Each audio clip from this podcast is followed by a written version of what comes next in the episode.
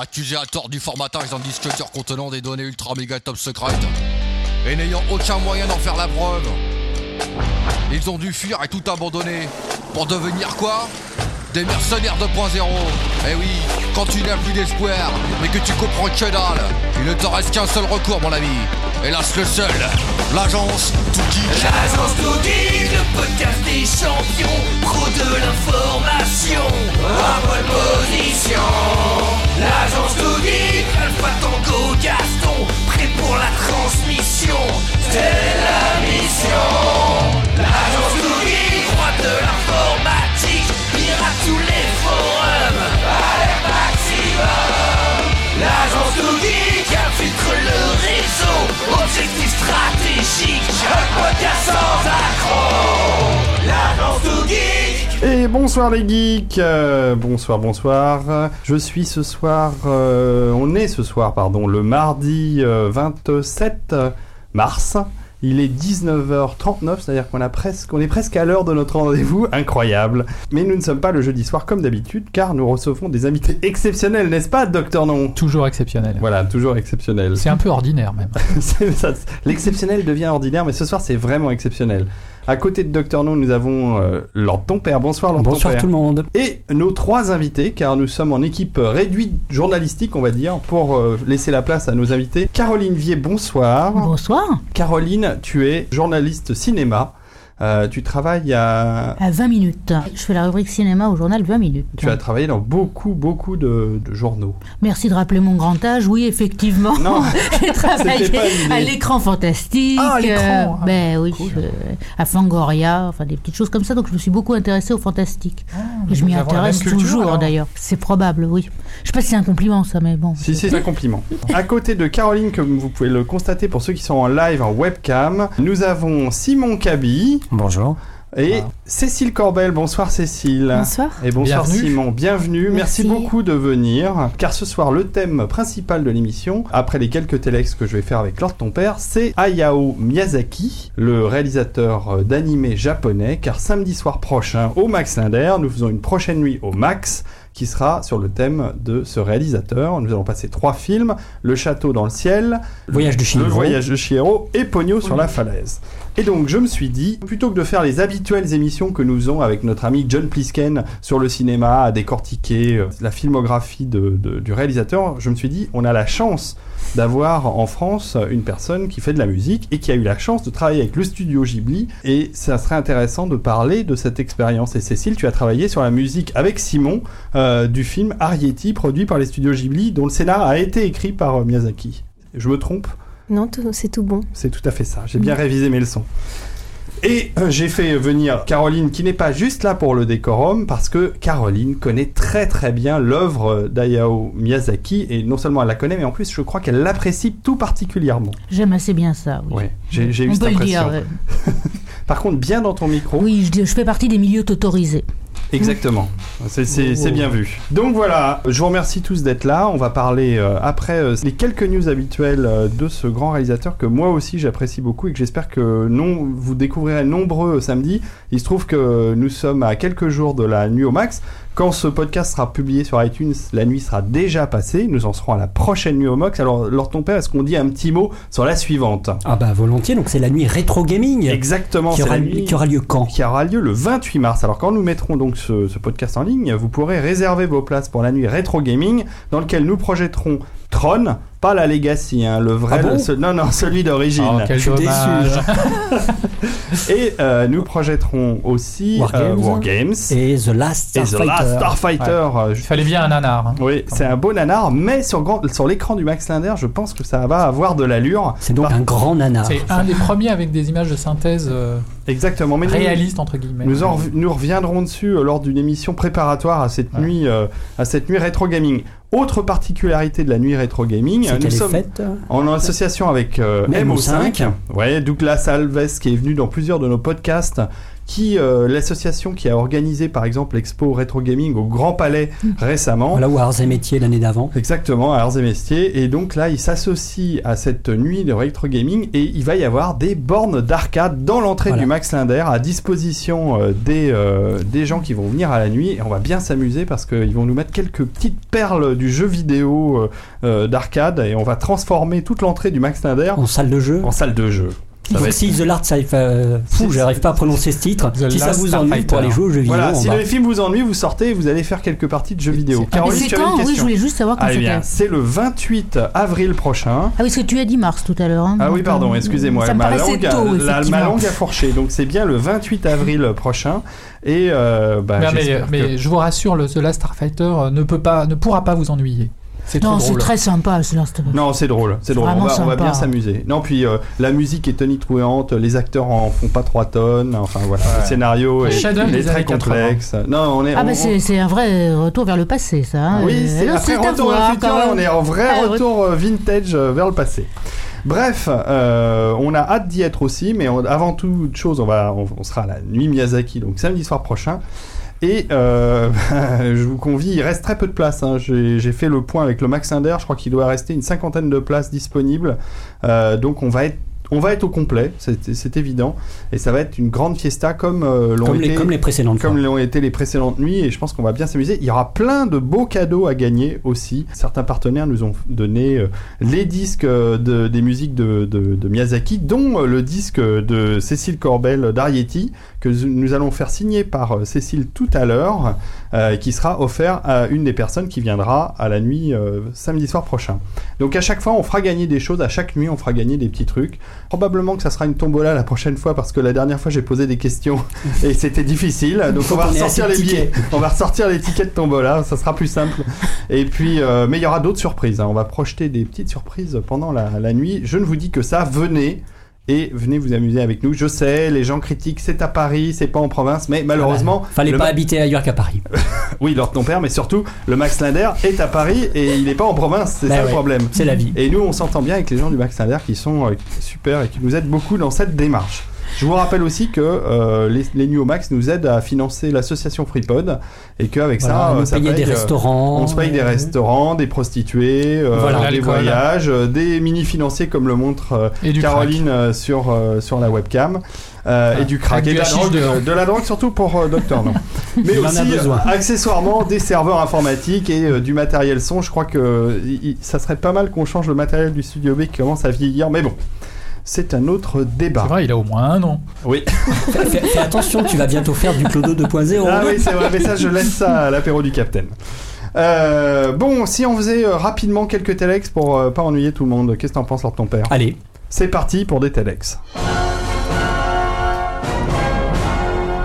Bon, comme d'habitude, hein, je tiens à remercier euh, Barberousse, Dissensus, euh, Dr Mephesto, Sanson, Esferet, tous ces gens qui participent à faire des telex, c'est-à-dire mes news, pendant que moi je ne glande rien. Voilà. Et après, je n'ai plus qu'à euh, ce sont ces sélectionner. Ce sont mes esclaves et ils font un travail formidable. Et j'ai plus qu'à sélectionner après euh, les telex qui m'intéressent avec Lord ton père. Donc merci encore pour votre travail excellent, qui est vraiment excellent pour le coup. euh, on a eu de quoi choisir. Je vais vous parler d'un truc euh, intéressant qui vient du Japon. Puisque nous allons parler à nouveau du Japon tout à l'heure. Une dernière découverte euh, japonaise. Ta tête sur 36 millions, c'est le nom de cette news. Grâce à Monsieur Dissensus et PC Impact. Le japonais Itachi euh, Kokasai a révélé sur son, que son dernier né de la reconnaissance faciale, un dispositif biométrique capable, selon le Daily Mail, de capturer une photo et d'identifier immédiatement. En fait, selon les informations de son concepteur, ce système peut euh, explorer en une seconde une base de 36 millions de photos. C'est-à-dire que on peut vous reconnaître, reconnaître hein. votre tête sur 36 millions en une seconde. Euh, c'est pas mal, hein Bah, ce qui, ce qui est surprenant, c'est que le système est censé marcher aussi avec des photos de 40 pixels sur 40 Exactement, pixels. tu as lu la news. Les peu- visages doivent être flashés selon un certain angle C'est un peu de vue. surprenant. Des images d'au moins 40 pixels sur 40 pixels. Bah, c'est peut-être, euh, c'est dans le principe technique, j'imagine. Euh, ceci fait, Big Brother enregistre la photo puis procède à son traitement avant, euh, avant la reconnaissance. Son concepteur entrevoit des implications dans les gares, centrales nucléaires, grands magasins, autres lieux sensibles, euh, le Max Linder par exemple, euh, euh, qui, se fait, qui sont sous la pression des terroristes. On vante aussi son utilité pour re- retrouver certains enfants perdus lors de manifestations de masse. Ça, c'est pas idiot par contre. Voilà. Euh, le Ou système. des anarchistes aussi. Voilà. C'est Ou des aussi dissidents enfants perdus. Le c'est aussi les enfants perdus, merci leur ton père. Le système fonctionne également avec des photos capturées en ligne, par exemple via des profils Facebook. Alors là, ça devient flippant. hein. Euh, on rappellera euh, que durant euh, les débats sur l'usurpation d'identité, la question de la reconnaissance faciale a été évoquée et le député rapporteur du texte euh, voulait, avec la bénédiction du gouvernement, permettre l'exploration de, de bases centralisées à partir d'une photo d'identité, par exemple. Euh, dans le cas de la réquisition judiciaire, tu vois, tu vois les dérives ça- possibles de tous ces Tout trucs. ça a été censuré de façon par le Conseil Exactement. constitutionnel, donc c'est réglé. Et là, il y a eu un amendement du député Serge Blisco qui a tenté de combattre la possibilité de- de- de- de- d'identification. Et euh, même si Claude Guéant y était favorable, c'est pas passé. Bref. Euh, Qu'est-ce que vous en pensez Euh, Ça vous fait flipper toutes ces histoires de, de surveillance et Caroline, Euh, oui, comme tout le monde. co- comme tout le monde, mais bien dans ton micro. Oui, ça me fait flipper dans mon micro, oui, absolument. Bon, en tout cas, euh, c'est impressionnant quand même. On arrive à des, à des systèmes de reconnaissance. Est-ce qu'ils vont adapter ça à des, des, des fins moins, euh, on va dire, de, de moins de traçage, mais plus de peut-être de, de, de conduite automatique ou de choses plus utiles Non, non, euh, c'est vraiment du traçage. ouais, Ah vraiment non, du non, c'est vraiment du flicage, ce genre de choses. hein. Je crois qu'il faut pas rêver. hein. Ouais, je crois que malheureusement c'est le cas. Il y a qu'à voir les experts. Ils Ouais. ont déjà ça. Et, oh bah, et en mieux. Une petite news, un petit Alex un petit peu plus joyeux euh, de notre ami Barberousse qu'on remercie. Ah, Barberousse. Alors, euh, on va faire un petit détour au Japon par Paris. Je suis certain que vous connaissez tous les trois France 5. Est-ce que ça vous parle ou Ah oui non Ah non, alors carrément pas. Alors. France 5, qu'est-ce que c'est? Alors ça sort le 15 mai prochain, le cinquième épisode et dernier épisode de cette mini-série. Euh, France 5, c'est une série qui est faite par des Français, un petit peu en amateur, et qui est un, un Sentai un petit peu comme Xor ou surtout Bioman.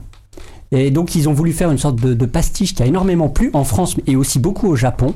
Euh, donc, euh, alors pour vous donner le pitch qui est un petit peu bidon évidemment, vous avez cinq personnages Red Fromage, Black Beaujolais, Blue Accordéon, Yellow Baguette et Pink à la mode qui combattent les Lexos. Alors c'est Ah, évidemment des immondes, des immondes extraterrestres, ça va de soi. Mais ça fait longtemps que ça existe quand même, les, les Alors France oui, Five. oui, oui, oui, mais je vais te le dire. Alors ils, ils ambitionnent d'envahir la Terre. Alors dans le premier épisode, les France Five avaient utilisé la Tour Eiffel comme sorte de, de je ne sais plus quoi pour combattre ces infâmes extraterrestres. Mhm. Et c'est les premiers épisodes, les quatre premiers avaient été tournés, je crois, il y a 5-6 ans ou 6-7 ans. Euh, J'ai plus la date exacte et tout le monde attendait le cinquième épisode comme France 5 et dernier épisode et il sort donc le, le 15 mai prochain. On a hâte d'y être et je suis sûr que vous aussi après avoir vu les premiers épisodes que vous pouvez redécouvrir sur Dailymotion si vous êtes euh, si vous avez envie. Connais- vous, vous connaissez France 5 Pas du tout. Pas du tout. Pas d'informations, non. Non, bon, très bien. Bah, passons au Alex suivant.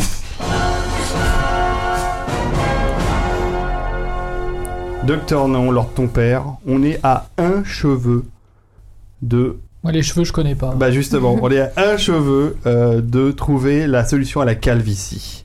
Ouais. C'est Samson qui Ouais, c'est ça, c'est ça. cette news. Là, je crois que Non, c'est. je sais que vous vous sentez pas concerné, mais quand même. Les poditeurs, les poditeurs savent pourquoi on se montre jamais maintenant. Tu vas pas me parler des glutamines ou un truc comme ça non, par non, hasard, non, toi non, non. On est remonté jusqu'à la racine de la calvitie, c'est le cas de le dire. Les chercheurs de l'université de Pennsylvanie, oui j'aime bien faire des news scientifiques compliquées que personne ne comprend, Euh, donc de l'université de Pennsylvanie en Philad- à Philadelphie, annonce dans Science trans Translationnelle Transsexual. Médecine, Médecine. excusez-moi, c'est imprononçable, c'est avoir découvert une molécule qui serait impliquée dans la calvitie, un lipide, la prostaglandine D2, Non mais surnommée c'est une blague. surnommé PGD2. PGD2, Ouais. ça fait un peu Star Wars. Avec ça, on a les couilles en béton. qui semble jouer un rôle dans l'inhibition de la croissance capillaire. En effet, cette molécule serait particulièrement bien représentée dans les tissus dégarnis. Des pistes de traitement, Laurent et moi, on se semble inhibés. des- des pistes de traitement sont déjà avancées. Et les chercheurs espèrent que ces médicaments se retrouveront sur le marché d'ici 5 ans. Cette nouvelle est intéressante. puisque- Ah bon Non, non, ah Bah bon, si, ça, sérieusement Parce que l'alopécie andréginique, l'AAG, euh, c'est- touche 80% de la population masculine avant l'âge de 70 ans. Pour l'heure, seul un facteur de prédisposition avait été identifié, et encore que dans une minorité de chauves. Euh, les autres causes restent encore très méconnues. Alors Ah, bah peut-être oui. que la prostaglandine, justement. Donc les scientifiques ont remarqué dans leur étude de PGD2 euh, qu'elle active un récepteur membranaire appelé RCPG44. Hein, le fameux RCPG44 que vous croisez tous Ouais. les jours. Surnommé la capotine. Lorsque la, lorsque la prostaglandine vient se fixer sur, ce, Sur la cette capotine, on va molécule, dire ça. ouais. une cascade réactionnelle se déclenche dans la cellule et bloque la croissance du Alors- cheveu. Ça le retient avec ses Eh ben, petits Est-ce que je risque d'avoir une cascade de cheveux alors? Ben alors, je- voilà, c'est la Ouais. question. C'est les cheveux qui disent euh, retenez-moi je un alors. malheur. Les chercheurs pensent donc qu'inhiber la RCPG44, la fameuse, bloquerait l'activité de la PGD2, la prostaglandine, et euh, ça serait, euh, ça, ça permettrait donc euh, de, de- de Ouais. laisser le cheveu se pousser. Alors rien ne dit en revanche qu'il sera possible de faire repousser des cheveux chez les chauves. Je suis Cependant, pas chauve. l'espoir est de mise.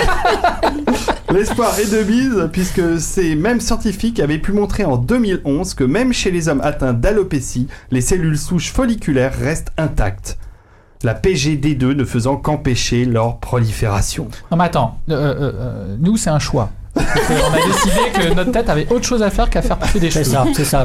J'étais fâché avec mon coiffeur et donc. euh, Bon, un PGD2, pas PGD2. Alors, euh, il, il se trouve que en fait cette euh, cette euh, cette chose, euh, l'activité de la PGD2 pourrait aussi euh, euh, être liée à de l'as, mais en fait il y a d'autres. hein, elle fait d'autres trucs que euh, empêcher les cheveux. euh, Alors, il y a déjà des des, des laboratoires qui font des recherches là-dessus, et peut-être qu'on aura une solution pour vous, les amis, euh, très bientôt. Enfin, pour vous, je dis rien. hein, je dis pour les gens qui n'ont plus de cheveux, quoi.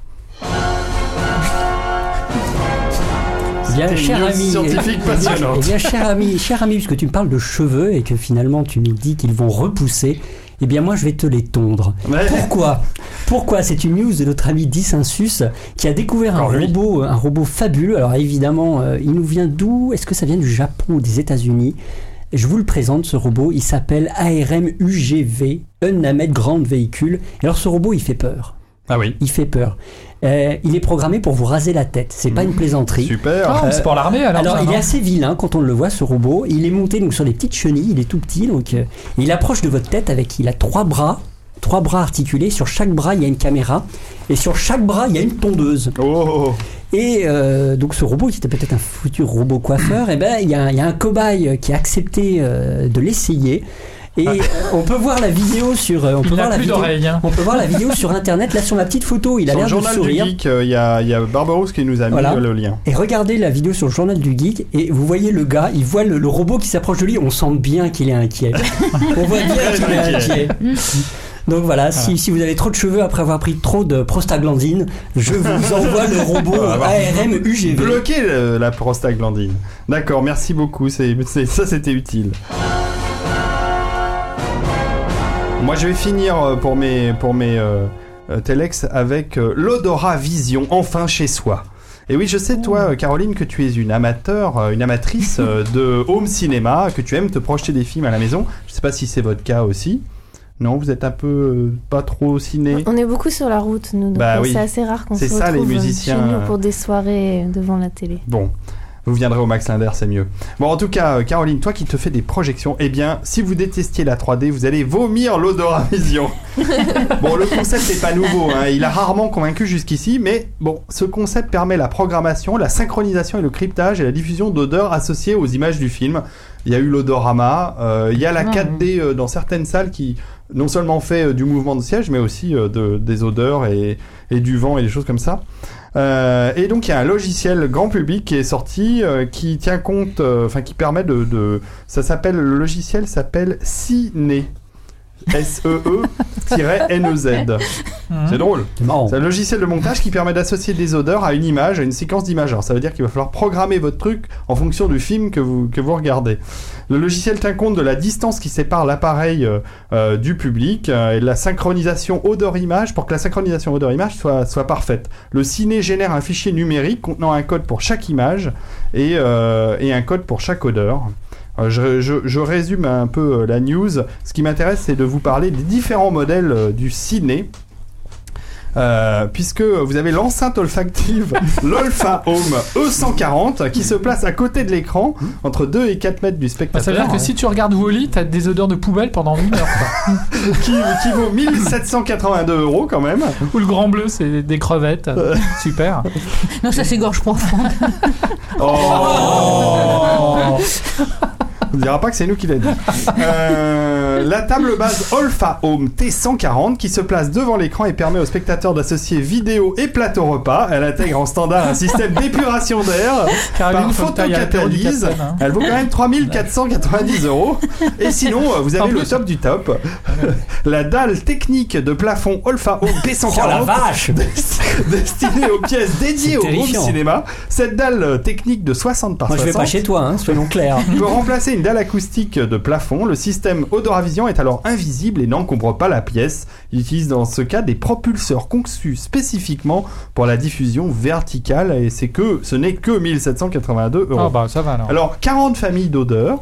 Plusieurs milliers de combinaisons odorantes, aucune rémanence olfactive après diffusion, puisque l'odeur passe et euh, disparaît Trépasse. très- très- et trépasse.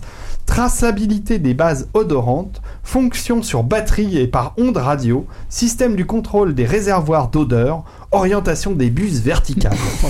La vache. hein. Ils en vendent beaucoup. Mais je ne sais pas, c'est tout nouveau, euh, ça vient de sortir. C'est du jargon d'imprimante, je trouve. Oui, c'est un peu ça, buses, ouais, les, ouais, ouais, ouais. les- les réservoirs de- d'odeur et tout. Alors on peut, euh, ça peut être utilisé pour tous les formats d'images, DVD, Blu-ray, DivX, MP4, permet à l'utilisateur d'associer lui-même les odeurs à ses propres films de vacances par exemple. Oh là Ça là peut être sympa. C'est terrifiant. hein. Je crois que je préfère encore la reconnaissance de l'image. Ah Ça- oui, ça me faisait le, moins peur. en le fait. système Odoravision a la capacité de gérer 128 familles d'odeurs avec la gestion de trois odeurs simultanées pour la même séquence de film. Odoravision utilise des bases odorantes identiques à la nature entre Ouais, guillemets parles. reconstituées à partir de molécules identiques à celles du produit naturel. Bah oui, Super. bah, bien sûr. Elles sont homologuées conformes à la norme américaine GRAS, GRAS, Generally Recognized, recognized as Safe, et la Food Administration. Donc aux Ah, États-Unis, ils sont sûrs de pas s'empoisonner avec ça. Est-ce que les pubs vont être associées avec ce système d'odorat? Ça pourrait être pas mal. Ah, imagine le nouveau Big Mac. Voilà. Bon, après, on peut discuter de l'intérêt de sentir pendant qu'on regarde. Ouais. Bah, sauf dans Pied the Movie, éventuellement. mais- Non, mais une brise printanière est toujours agréable si t'es dans, la, dans une partie Pendant que tu te fais une ingestion de prostaglandine. voilà. Maintenant, l'od- l'odeur rance d'un vestiaire après un match de foot, euh, bon, Ah, bof quoi. Bon, ça reste à, ça reste à voir. Ou à sentir. Allez, deux news flash. On va aller- on va aller allez, très on vite. va s'arrêter là. après. Une petite news de Dissensus qui a découvert un créateur suédois qui s'appelle Love Ulten qui nous propose, alors je vais me faire taper à côté, un PC, oui, un ordinateur, un PC. Mais ça sent pas bon, ça. hein. Ah non. Et alors c'est un- alors il est c'est plus sur le design qu'il a mis qu'il a misé. Je vous montre la, la petite photo si vous voulez la regarder. C'est un ordinateur qui est plutôt en bois. Il est assez petit. Il est rectangulaire, presque cubique, et il a une sorte de comment dire, de petites lentilles sur la face avant qui vous regardent. Et quand l'ordinateur est allumé, cet œil est rouge en hommage à HAL 9000 Oh, du film ça c'est euh, chouette. Odyssée de l'espace. Ça, ça me plaît. Euh, ça doit être dans le noir, ça doit être assez flippant quand même d'avoir un œil rouge qui vous regarde euh, Moi j'adore. pendant que vous êtes sur Internet. Deuxième news flash, je Tu sais veux, tu que veux je sais. Caroline? Il y a quand même des gens qui sont pas débordés dans la vie. hein. Non, c'est- sérieusement. hein. C'est clair. Ou qui pourraient trouver d'autres activités un peu plus sociables. Enfin bon. Tu n'imagines pas au fur et à mesure de ces telex depuis que nous les faisons euh, le nombre de découvertes scientifiques inutiles et de- d'inventions complètement euh, Oui, étranges. on a vraiment envie de leur dire, les gars, il y a- a, d'autres- il y a d'autres filles que Ouais, votre main ouais. droite, quoi. Alors, une autre petite news aussi utile que la précédente par notre ami Barberousse. Je sais tous les trois, vous me l'avez dit tout à l'heure avant l'émission, vous adorez Hélène et les garçons, la Oui. série française bien sûr. Ah oui. Euh, et il y a un type qui euh, aussi a beaucoup de temps manifestement devant lui. Hein, euh, qui a fait ce qu'on appelle un dungeon crawler. Alors un dungeon crawler, c'est quoi? C'est un type de jeu vidéo où vous explorez des donjons. Et il l'a Oui. fait sur le thème d'Hélène et les garçons. Oh. Et le, le pitch est assez extraordinaire. Hélène et les garçons, ils ont perdu leurs instruments de musique et ils vont se balader. et ils vont se super. balader. Super. Ils vont se- Cécile, c'est. Je suis pas sûr qu'ils aient une harpe. euh, Non, les- les ils vont se balader dans les sous-sols des studios AB Productions pour retrouver leur instrument de musique qu'on leur a volé. C'est assez extraordinaire, le graphisme est assez extraordinaire. Euh, c'est Caribou qui a fait ce, ce beau programme. Ah, Ça s'appelle Café de garçon et vous pouvez le trouver sur le site newsgrand.com. Bravo. Bah, Voilà, vous tapez hein. Café de garçon sur Google, vous allez le trouver. Bonne découverte. Ouais. Oh, c'est formidable. Ouais, C'est vrai qu'il y a des gens qui ont du temps à perdre alors qu'ils devraient être en prison. Bon, moi, mais c'est j'avais- cool, hein, J'avais dit que c'était fini, mais moi aussi j'ai deux trois brèves rapides. Juste que Barberousse nous signale que Lina a ouvert sa boutique en ligne. Euh, vous pouvez acheter sans DRM des vieux programmes TV sur boutique.ina.fr. Ça, c'est quand même bien, très intéressant. Et pour ceux qui ne veulent pas payer, on vous signale que Lina euh, allait s'immiscer petit à petit dans YouTube. Euh, les vidéos en question, au nombre de 57 000 quand même, hein, couvrent 60 ans de télévision française dans tous les domaines possibles. C'est dans un souci de préservation du patrimoine que ces vidéos seront ajoutées. Alors bien évidemment, on peut se poser les questions euh, si ce n'est pas un constat d'échec euh, quant à la fréquentation du site français de l'INA, euh, s'ils transfèrent euh, leur base de données euh, vidéo euh, du site vers YouTube. Mais bon, moi je trouve que l'INA dément, hein, évidemment, expliquant que la démarche s'inscrit dans une stratégie de conquérir de nouveaux marchés, notamment à l'international. J'ai des doutes. En tout cas, je suis content de retrouver les vidéos de l'INA sur euh, YouTube. Elles vont arriver. C'est pas avec les vieux discours de De Gaulle qui vont faire du pognon. Non, hein. elles vont arriver au fur et à mesure. Euh, Samson nous signale aussi l'ouverture d'une boutique d'applications iOS. euh, inaugurée par l'armée américaine, ça vous intéresse? Ah oui C'est développé par le CSDA, Connecting Soldier to Digital Apps. Les applications sont accessibles à l'ensemble des soldats américains. Euh, pour l'instant, il n'y en a qu'une douzaine. Au évidemment, au fur et à mesure, l'offre sera étoffée. Le but est non seulement de permettre aux troupes de se former directement à partir de leurs terminaux, euh, mais aussi de concevoir des applications utilisables sur le terrain. Si c'est pas extraordinaire, l'armée américaine. Ça sert à quoi Mais À, c'est à pour tuer les- gens. à tuer des gens. Donc on peut, on peut charger ça pour tuer non, des gens chez nous, soi. Nous, on peut pas Ouais, parce mais que c'est réservé aux, aux- aux GI, mais quand même. Avec, avec de bonnes odeurs si on prend l'autre truc qu'on a Voilà, vu si on- avant. ça, ça devrait, ça devrait être euh, combinable tout ça.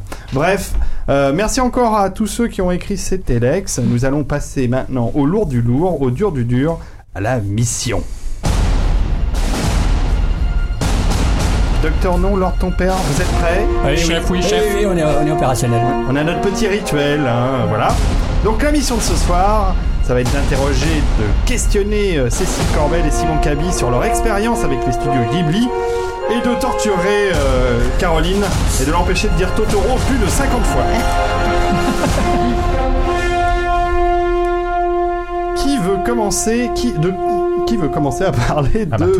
Miyazaki? Bah moi, je me tourne vers euh, Caroline Miyazaki. Qui est ce garçon? C'est plus un garçon depuis un moment. Oui, il est né en 41. C'est un monsieur d'âge tout à fait respectable, euh, qui est un des plus grands réalisateurs actuels, même si euh, on- je déteste l'idée qu'on le, qu'on le limite à l'animé. Ouais. Je pense que ça lui C'est un réalisateur très... de films. Bah oui, de, Ah, Ils sont, euh, il se trouve que ce sont des films d'animation, mais euh, Ils vont bien au-delà. Euh, au-delà. enfin, voilà, c'est réducteur de le limiter à ça.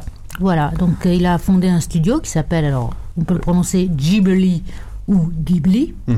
Il a fondé un studio euh, qui lui permet de produire beaucoup ses propres œuvres, mais aussi celles de son fils et d'autres cinéastes, dont Arrietty, sur lequel euh, Et Takahata, qui est le plus connu Et Isao. Takahata, qui l'a fondé avec lui, avec le producteur Toshio Suzuki.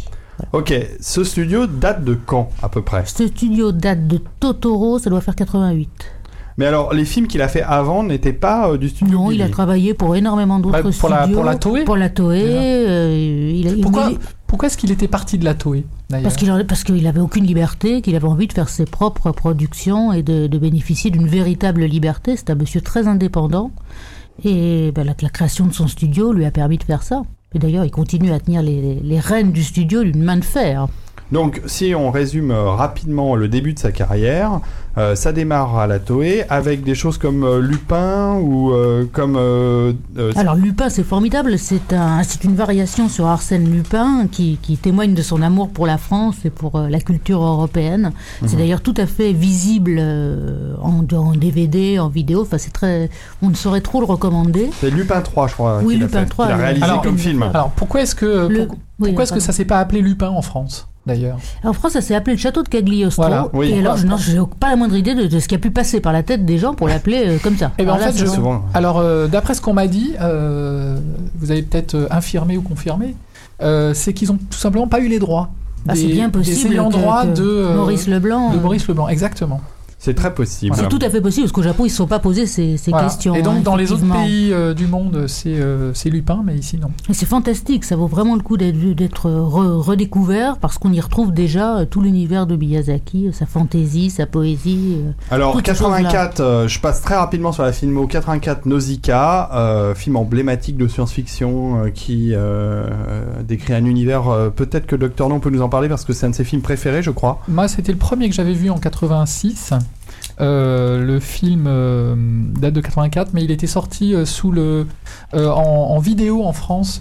Enfin, quelques cassettes vidéo s'étaient retrouvées en France sous le titre Le vaisseau fantôme, donc Mhm. absolument aucun rapport. Mais voilà, donc c'est un film, on peut dire. post, enfin non, ça se passe après une très loin, très longtemps après une apocalypse. La Terre a été envahie par une, une jungle, une jungle toxique et, euh, et des, des- voilà et donc une, une civilisation euh, s'est- développée en marge de ces forêts D'accord. pour l'univers. C'est de la science-fiction très. euh, Vraiment, alors euh, j'allais dire pur SF pour le coup. Pur SF, oui. Ouais. Alors on y trouve déjà, euh, je sais pas si beaucoup, en- beaucoup de la thématique de Miyazaki, Oui. dont, dont les héroïnes fortes et, euh, et, euh, et les, modernes. et les objets volants. Et les objets volants qui Il sont- aime tout ce qui vole. Absolument. Les avions, Ah ouais, euh, les vaisseaux. Il aime tout ce qui vole et les petites filles. D'accord, c'est Je pas trouve, mal. je trouve que c'est peut-être euh, avec euh, peut-être avec Princesse Mononoke, c'est c'est peut-être le plus féministe euh, euh, ouvertement. Ah dire. non, les autres le sont aussi. Kiki est un film très féministe. Oui, Oui, c'est c'est vrai. vrai. C'est Ouais, la ouais, formation d'une petite fille. Ouais. Pogno l'est également, parce qu'elle est quand même extrêmement déterminée. Arietti l'est tout autant. Non, mais ces personnages le sont. Mais le, mais le, il y a, il y a presque un discours, je trouve, dans euh, dans Nausicaa, puisque normalement ça doit être un élu. Enfin, c'est un. Et puis finalement, c'est, euh, on découvre que c'est une. Mais c'est vraiment quelque chose qui, qui est, qui est très marquant chez Miyazaki, effectivement, qui est une des raisons pour, lequel, pour lesquelles je l'apprécie. D'accord. Alors justement, euh, revenons-en euh, à ta passion de Miyazaki.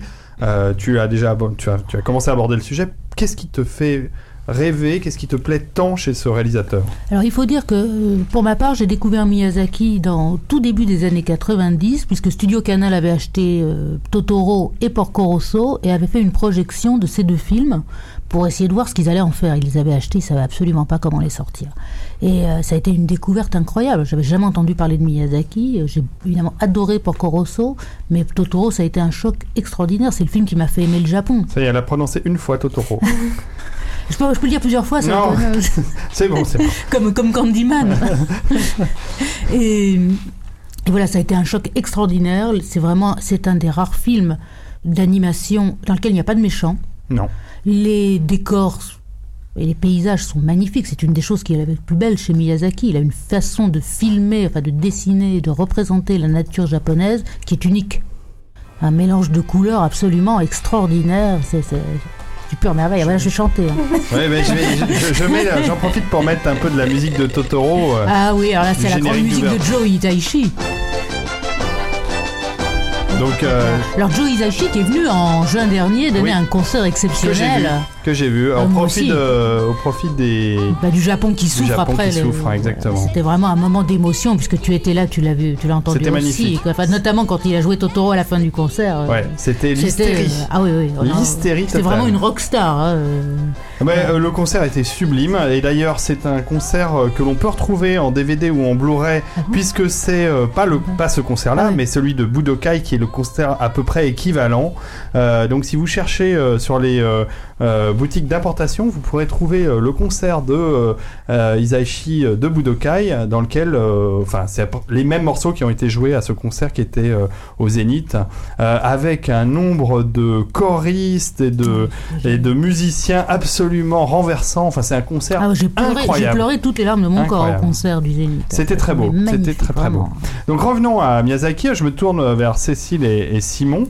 Euh, Cécile, euh, tu as fait donc la musique euh, du film Arrietty euh, des studios Ghibli. Qui était le réalisateur euh, sur sur Arrietty C'est un nouveau réalisateur, c'était son premier film, il s'appelle Hiromasa Yonebayashi et c'est Mhm. un animateur du studio, un des on va dire des animateurs fétiches de Miyazaki qui a eu donc la chance de, de devenir réalisateur pour un film. C'est super. Puis en plus, c'est le, pour moi, le film est très réussi. Euh, alors, avant de parler euh, plus à fond euh, de ton expérience avec le studio et pour Simon aussi, puisque Simon, je crois que toi, tu composes en partie les musiques de, de, de Cécile. Vous êtes tous les deux. On travaille tous les deux Voilà, en vous fait. êtes ouais. compositeurs en, en commun.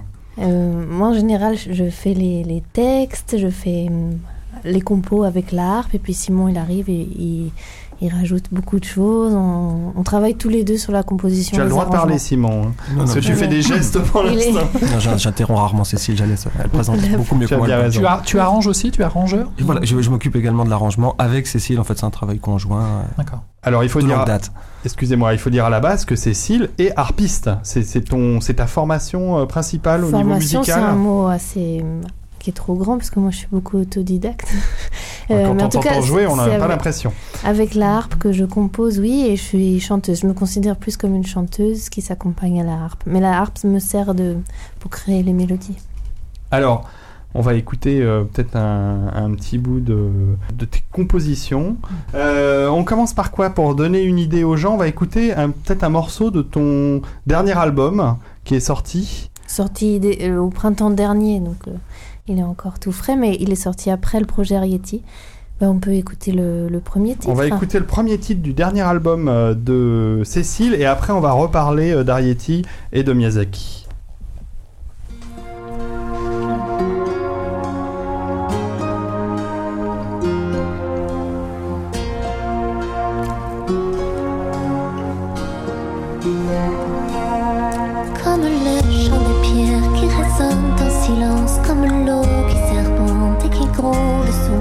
Tu sais, je reviendrai dans ma terre d'enfance, au pays des rêves, des fées et des rois.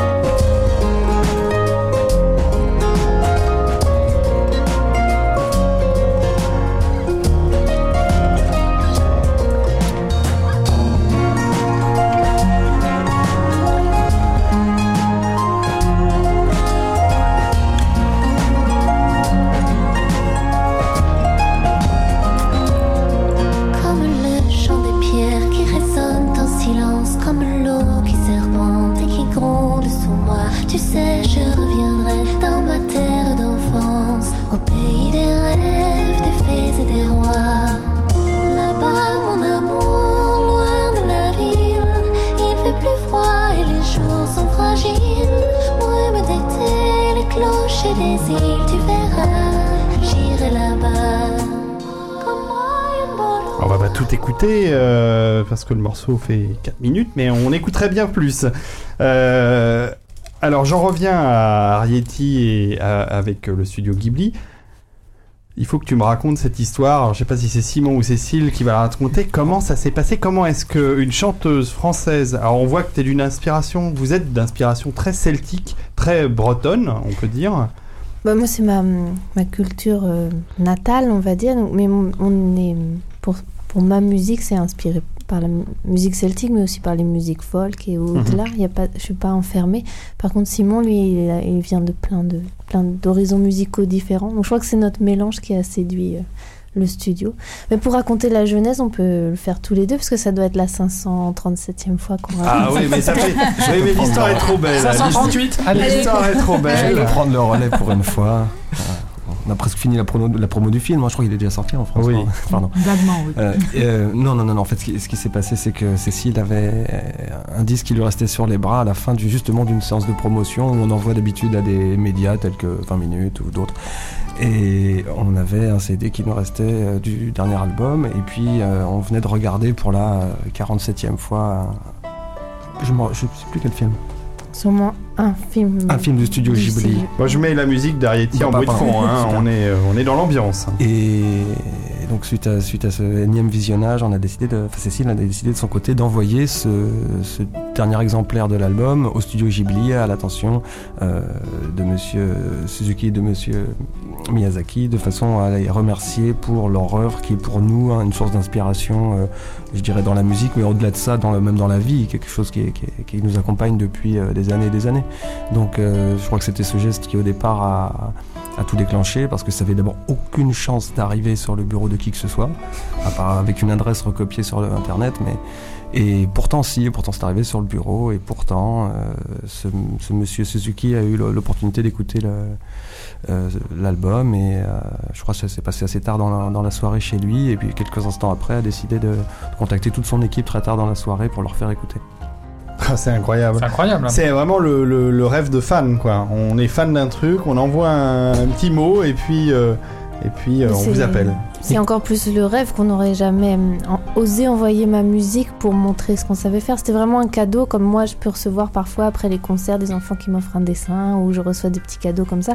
C'était un geste de fan, donc avec aucune préméditation. On n'avait même pas mis notre adresse sur l'envoi. Ils ont cherché sur internet pour nous contacter. Donc euh, oui, c'est un peu fou. Et incroyable. surtout qu'il a avoué après à recevoir euh, 50 albums chaque semaine qu'il qu'il n'écoute pas. je crois qu'il y a eu un, un petit, un petit- Monsieur Comment il vous a contacté justement? Vous d'un seul coup, vous avez décroché le téléphone Caroline, et c'était euh, Monsieur Suzuki? Quasiment. euh, Bah en fait, j'ai un, site web, donc ils ont tout simplement tapé, tapé mon nom et puis trouvé la page de contact. Et puis tout d'un coup, on a un mail qui arrive euh, qui s'appelle de la part du studio Ghibli. Ce mail-là, il est- je me souviens exactement du moment où je l'ai Tu l'as sauvegardé sur plusieurs ordinateurs. Ce qui est rigolo, c'est que le petit mot qu'on nous on avait mis dans l'enveloppe avec le, le fameux disque, euh, c'était un petit mot manuscrit que j'avais fait, qui était en trois lignes, qui disait qu'on aimait beaucoup leur film. Euh, il a été dupliqué euh, et envoyé à toutes les télés au Japon au moment de la promo. En facsimilé. Je- J'ai vu mon petit mot euh, hyper médiatisé, parce que même pour les Japonais, c'était un peu fou notre histoire. Ouais, c'est vrai. C'est- c'est- c'est- ça fait partie euh, du mythe euh, de ce film. Euh, alors moi, euh, Arietti, j'ai adoré. On va en parler quand même deux minutes. hein. C'est. euh, Mais c'est vrai que quand on entend la musique, ça semble une évidence. Totalement, totalement. Docteur Non, je crois, excuse-moi, alors ton père, Docteur Non, je crois que tu as toi laissé un livre à George Lucas, et voilà. Oui, Oui, c'est ça a vrai. inspiré RD2D2. mais- C'est vrai en plus.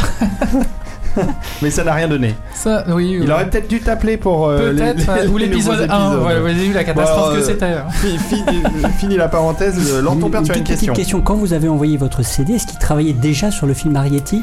Ils y pensaient, le scénario était déjà écrit par Miyazaki, mais ils, avaient, ils étaient au, au stade 1 de la production, ils avaient pas tout, pas tout finalisé, ils avaient les, les dessins des personnages et c'est tout, le film était à zéro.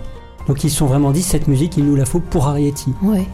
Ouais, c'est c'est génial, c'est génial. Et euh, euh, alors le film, euh, on peut résumer deux secondes euh, le, le- le pitch. euh, Caroline, tu l'as. Le, le pitch, c'est une petite fille, toute petite, petite, petite. C'est une civilisation de tout petits personnages qui se glissent dans les maisons des humains pour voler de la nourriture en essayant de pas se faire voir. Bah, C'est basé sur un classique. hein. Absolument, sur les sur les Borrowers. Euh, ce qui a déjà été porté à l'écran un bon nombre de fois, dont une, notamment une fois avec John Goodman, Ouais. qui était tout à fait sympathique.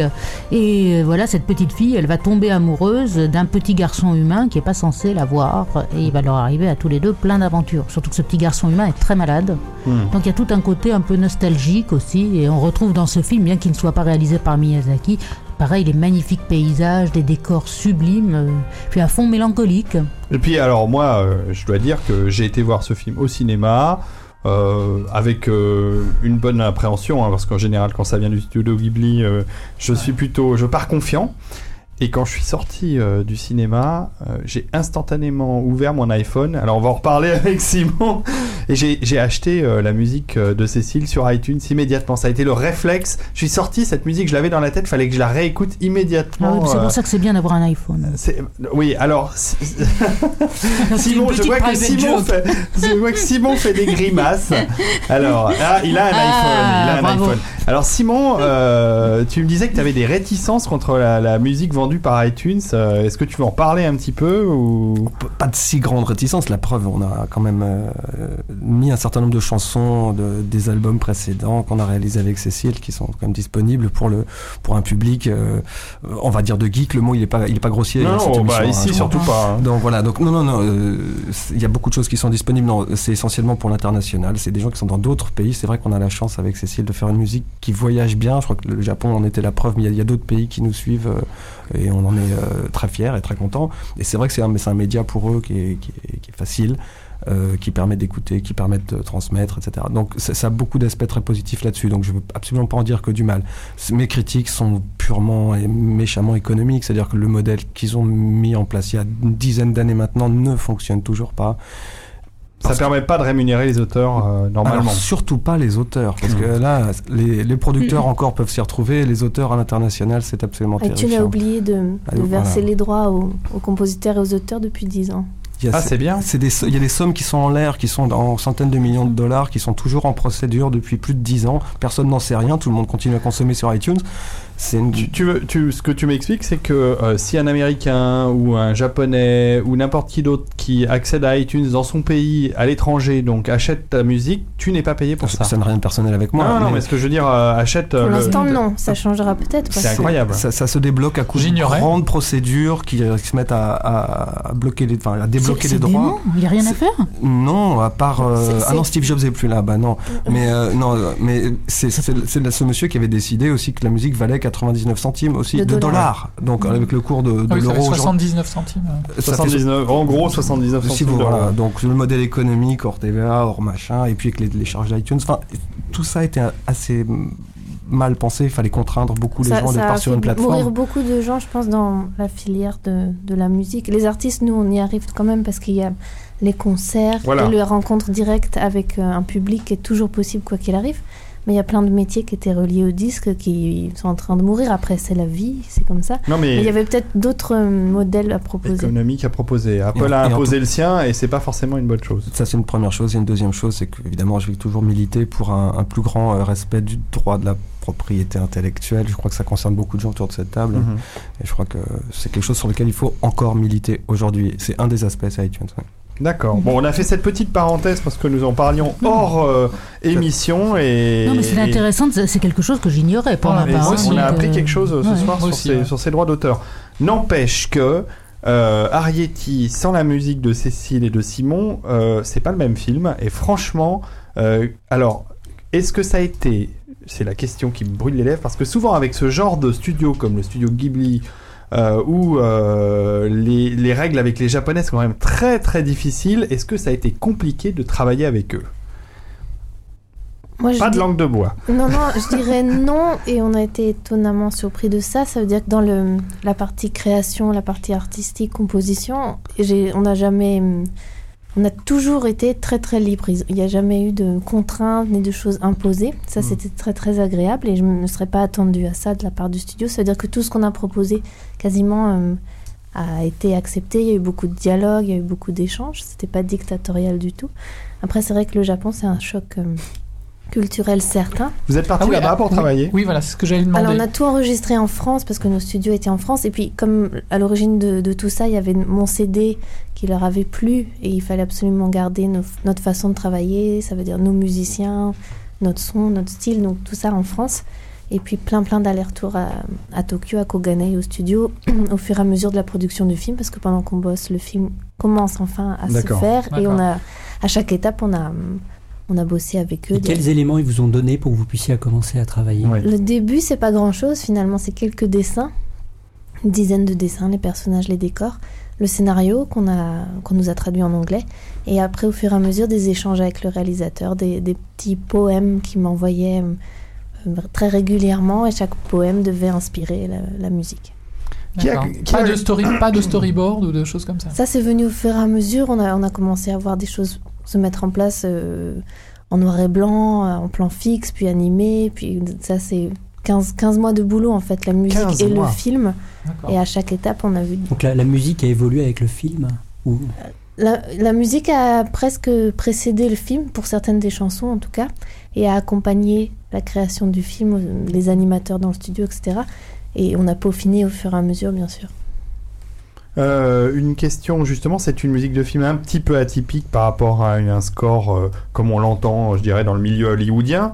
Euh, c'est pas une musique qui euh, souligne chaque action euh, du film de manière euh, précise, c'est plutôt un- une musique d'ambiance.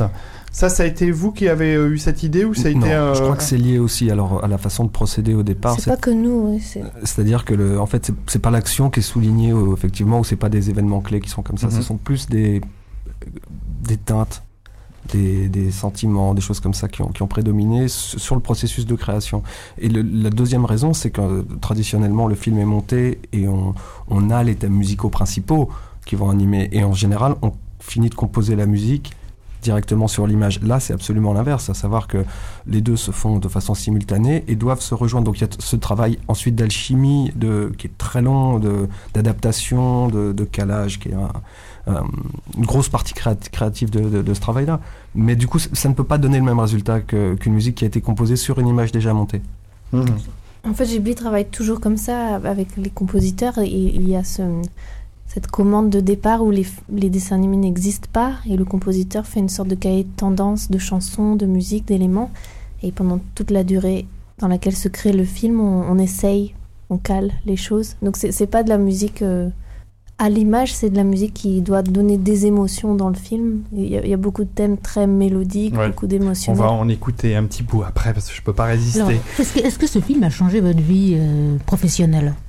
Bah, c'est une très belle carte de visite déjà. Mais avant Arietti, euh, nous on vivait déjà bien de notre musique. Moi je tournais beaucoup, j'ai eu la chance de jouer dans beaucoup de, de pays, donc euh, je me sentais déjà vivre pleinement de ma musique. Et donc là, évidemment, au, au Japon, ça ouvre de grandes portes et une certaine notoriété.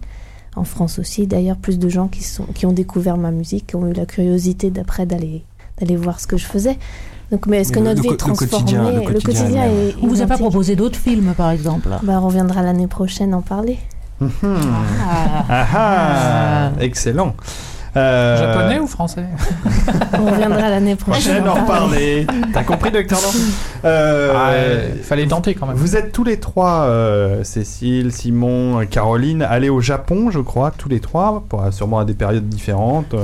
Euh, Est-ce que vous êtes tous les trois allés au musée euh, Ghibli? Oui. Bande de vénards Euh, et, et, et- et non, la vraie vénard, c'est qu'on n'a pas fait la queue. Ah, Ah, ça, ça, je l'avais je Ah bah non, moi non plus. hein. Voilà. bah, Alors, je l'ai eu à moi toute seule. J'ai tourné un documentaire là-bas, je l'ai eu Ah, à moi toute seule. le formidable. Ah, C'est mieux que nous alors. Je veux dire, le chabus pendant plus de deux minutes. J'ai pu monter dans le, chabus alors que c'est interdit pour les adultes d'habitude. Voilà, c'est les enfants, et même les enfants sont chronométrés. Au bout d'une minute trente, il y a quelqu'un qui vient les arracher au chabus. Ils m'ont expliqué, que le chabus, ils le changeaient à peu près toutes le- tous les six mois parce que les gamins sautent tellement dessus que la pauvre chose est, mise en charpie. Alors, le Chabus, faut rappeler que c'est un des, personnages du film dont je n'ai pas le droit de citer le nom. Totoro. Voilà. Totoro. Et donc c'est un chabus géant, je sais pas quoi, il fait quoi, il fait 5 mètres, enfin, il, est, il est vraiment, Ah oui, il hein. est vraiment gigantesque, il, a, pas- il est pas taille réelle mais presque, et les bambins peuvent sauter dessus quoi, c'est comme un... Et dedans, magnifique. Et dedans, Il est c'est- tout en peluche Il est il tout en plus. il Ah, en plus à l'intérieur. Ah, ça, c'est Comme génial. le vrai chabus. C'est Et il extraordinaire. roule Non, il Non. roule pas. Non, il Ah, roule pas. Enfin, C'est il a pas roulé pour moi en tout cas. C'est l'imagination après. ouais. D'accord.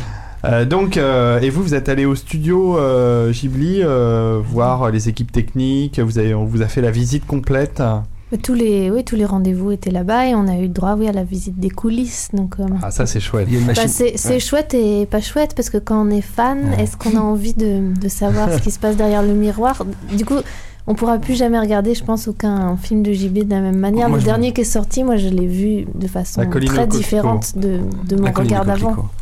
Parce Non. que je, je vois des visages, je vois des gens, je vois des lieux. euh, Ah, derrière. c'est joli quand même. Il y, a, y une chouette. machi- il y a une machine qui est absolument extraordinaire que moi je voulais voir Oui. depuis longtemps. C'est celle qui sert à faire les, les scrolls parallax Hmm. et les Ah. zooms et la caméra qui descend. Faut expliquer. c'est- Scroll parallaxe. C'est-à-dire qu'en fait, il peut y avoir différents niveaux de, de défilement pour donner l'impression de profondeur lors d'un défilement, de- Mhm. typiquement dans une image. Et donc, il y a une énorme table qui, avec toutes les, les manettes, Mhm. les molettes et des choses comme ça qui servent à faire défiler. Donc, il faut synchroniser. Il faut je sais pas combien de personnes pour la gérer. euh, Parce que tout, tout, tout est fait de façon euh, analogique et humaine. Et il y a cette immense caméra qui est au-dessus, qui en plus peut faire des panneaux par-dessus. Donc c'est très impressionnant. Et là, on imagine tout ce qu'on a vu pendant des années, parce qu'on connaît ces scroll parallax. Enfin, c'est un, peu- un peu technique, mais Ouais. qu'on retrouve dans les animés japonais depuis les années Mhm. 80, qui signent un peu aussi l'animé japonais. Et là, on a la vraie machine qui sert à les faire devant soi. C'est très impressionnant. Je crois, que, Caroline. je crois que ce que j'ai préféré, moi, c'est vraiment toute la pièce où on trouve le merchandising qui garde depuis des siècles, où j'étais un tout petit peu hystérique, je dois le reconnaître. C'était quand même vraiment, vraiment, vraiment impressionnant. Au cas où vous ne l'aurez pas compris, Caroline est fan de Oui, et Studio puis Ghibli et quelque de peu, Miyazaki. quelque peu collectionneuse, il faut bien le reconnaître. Donc, euh, c'est un endroit assez magique, très paisible. Et alors, à côté du studio, et là, ce que vous avez dû le voir aussi, le bureau de Miyazaki, qui est Ouais. séparé, donc qui est- dans une, dans une petite maison séparée, devant laquelle est garé sa deux chevaux. Et alors, ce qui est très très marrant, c'est que son bureau est, assez dépouillé avec euh, un- une grande pièce où il peut créer et aussi un bureau dans lequel il y a plein plein de lettres de fans absolument magnifiques, très touchantes, dont certaines sont lisibles par des Européens parce qu'en anglais ou en français, tout ce que vous voulez. Et euh, Dont la lettre de Cécile qui est accrochée. Absolument, avec un petit hôtel et des bougies.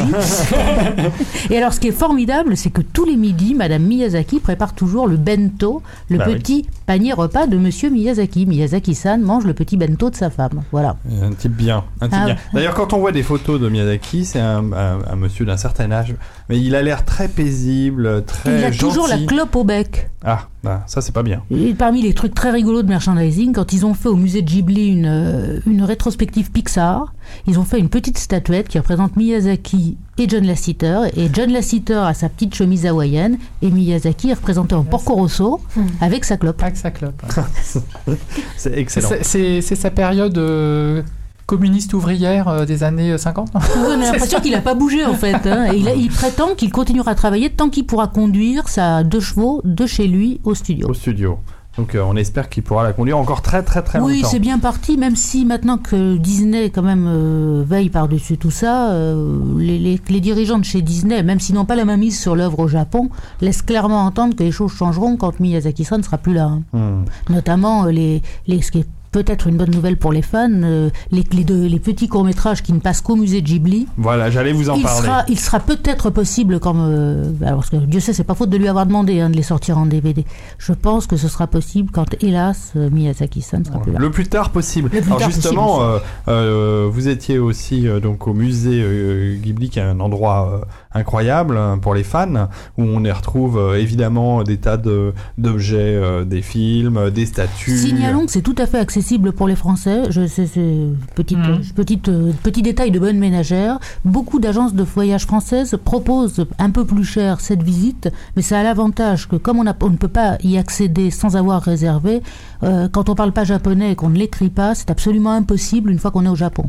Donc D'accord. euh, voilà, Il renseignez-vous sur il faut- Internet. voilà, si on veut Prenez à aller l'avance, c'est un peu plus cher, mais ça vaut au vraiment la peine. visiter le, le- le musée euh, Ghibli, il faut euh, prendre sa place à l'avance en France. Absolument en France, parce que sinon vous rentrez pas. Ou alors il faut faire la musique d'un film du studio pour être invité à visiter. Voilà. Ou épouser Hayao Ouais, Miyazaki. oui, enfin, voilà. oui, mais il est déjà marié, il faut se débarrasser de sa femme, enfin tout ça est C'est- bien compliqué. c'est peut-être un peu plus simple de passer par une agence Voilà. de voyage. enfin, Ouais, ouais. c'est- plus simple.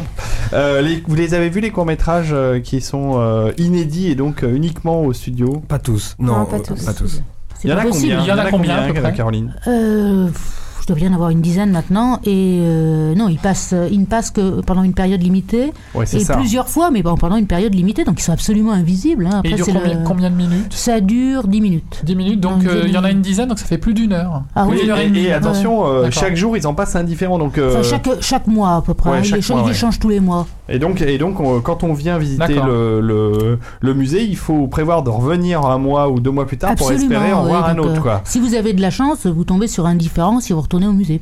Mais si vous n'en avez pas, euh, C'est quand même très frustrant. vous tombez d'un seul coup sur un, sur un court métrage Pixar et là vous avez vraiment la haine parce que ça c'est Ah ouais, accessible ça, en vidéo même si, même si c'est génial. Donc revenons à Miyazaki et revenons à ce qui nous intéresse dans la nuit au max. Euh, quels sont, euh, Cécile et Simon, quels sont vos films préférés euh, de Miyazaki? J'imagine qu'on vous a posé dix fois la question. 538. Non, non, le plus dur, c'est la réponse. Non, non, parce que là, là- là, elle va faire Dans quelque ceux chose. que nous avons sélectionnés Alors là, pour samedi. Elle va faire- Cécile va, va vous donner la réponse, elle va donner sa réponse, mais juste elle va faire quelque chose qui est tout à fait de, Mia- de- de- que Monsieur Miyazaki ne, ne renierait pas du tout. C'est-à-dire qu'à chaque fois qu'un intervieweur vous pose une question, vous répondez différemment. Je laisse Cécile avancer. Vas-y, Cécile. Bah, C'était une, une stratégie qu'on avait à, à force de de- d'enchaîner les interviews pendant la promo du film et, et cette question était vraiment systématique, c'était devenu une blague. Euh, c'était de donner une réponse différente à chaque fois. Donc, et en plus, c'est vrai parce que selon mon humeur, je vais avoir tel ou tel euh, film qui, qui va dans mon top 3 et dans mon cœur. Euh, franchement, je les aime tous. Il y a des films. Évidemment Totoro, comme ça j'ai dit le mot aussi à mon tour, qui, qui m'ont beaucoup marqué parce que ça, personnellement ça m'a rappelé beaucoup de choses de mon enfance. Et, hum, mais hum, parfois ça peut être euh, Kiki la petite sorcière que, Ouais. je, que je retiens. Et, des films aussi qui sont moins connus en France d'Isao Takahata, euh, comme euh, Souvenir goutte à goutte en japonais Omoide Poro Poro, et hum, qui est un film qui aussi m'a touché très personnellement euh, par rapport à, à des choses de ma vie à moi. Voilà, mais il est plus confidentiel en France ce film. Bah, je le connais pas. À Euh, découvrir, à découvrir. À découvrir. Donc tu dis que ça s'appelle En français, Souvenir goutte à goutte, Souvenir c'est jamais goutte. sorti au cinéma en France. Mais euh, ça se trouve en On le trouve en DVD. D'accord. Les films de Takahata sortent très difficilement en France, ce qui est bien dommage. Mhm. Vraiment dommage.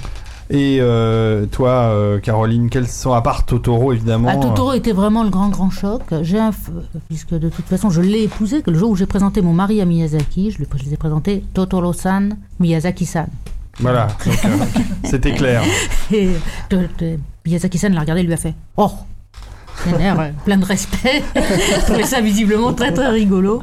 Donc euh, oui, j'aime vraiment beaucoup beaucoup Totoro. J'ai un énorme faible pour Pogno, Mhm. qui est un film qui est pas très apprécié. Je sais pas bien Eh pourquoi. ben, on va euh, essayer de le faire apprécier dimanche Ne serait-ce que que parce que Pogno est le portrait craché de ma fille.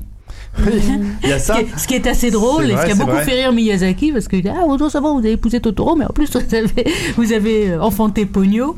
Mais euh, le, film est absolument magnifique. Le film est je, je pense magnifique. qu'il est sous-estimé.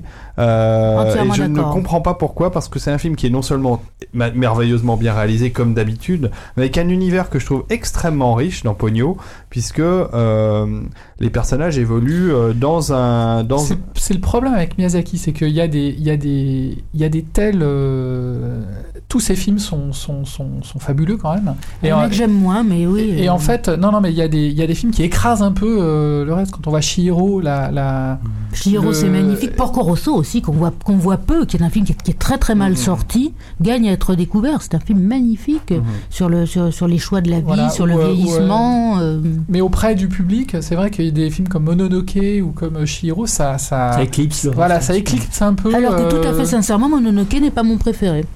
L'histoire de. Mononoke, elle est, elle est quand même plus commune en, en termes de- de- de- d'histoire, de, storytelling. C'est quelque chose que tout le monde connaît dans oui, mais c'est tous un les film continents. très adulte par rapport au reste, je trouve, de la production. moi, c'est ça qui m'a plu. Il fait. a été dit d'ailleurs que c'était une façon Moi, un pour Miyazaki de faire une, un pied de nez à Disney qui venait de racheter les droits internationaux de ses films, de dire Ah, vous avez voulu m'avoir Eh ben, démerdez-vous avec ça, les gars.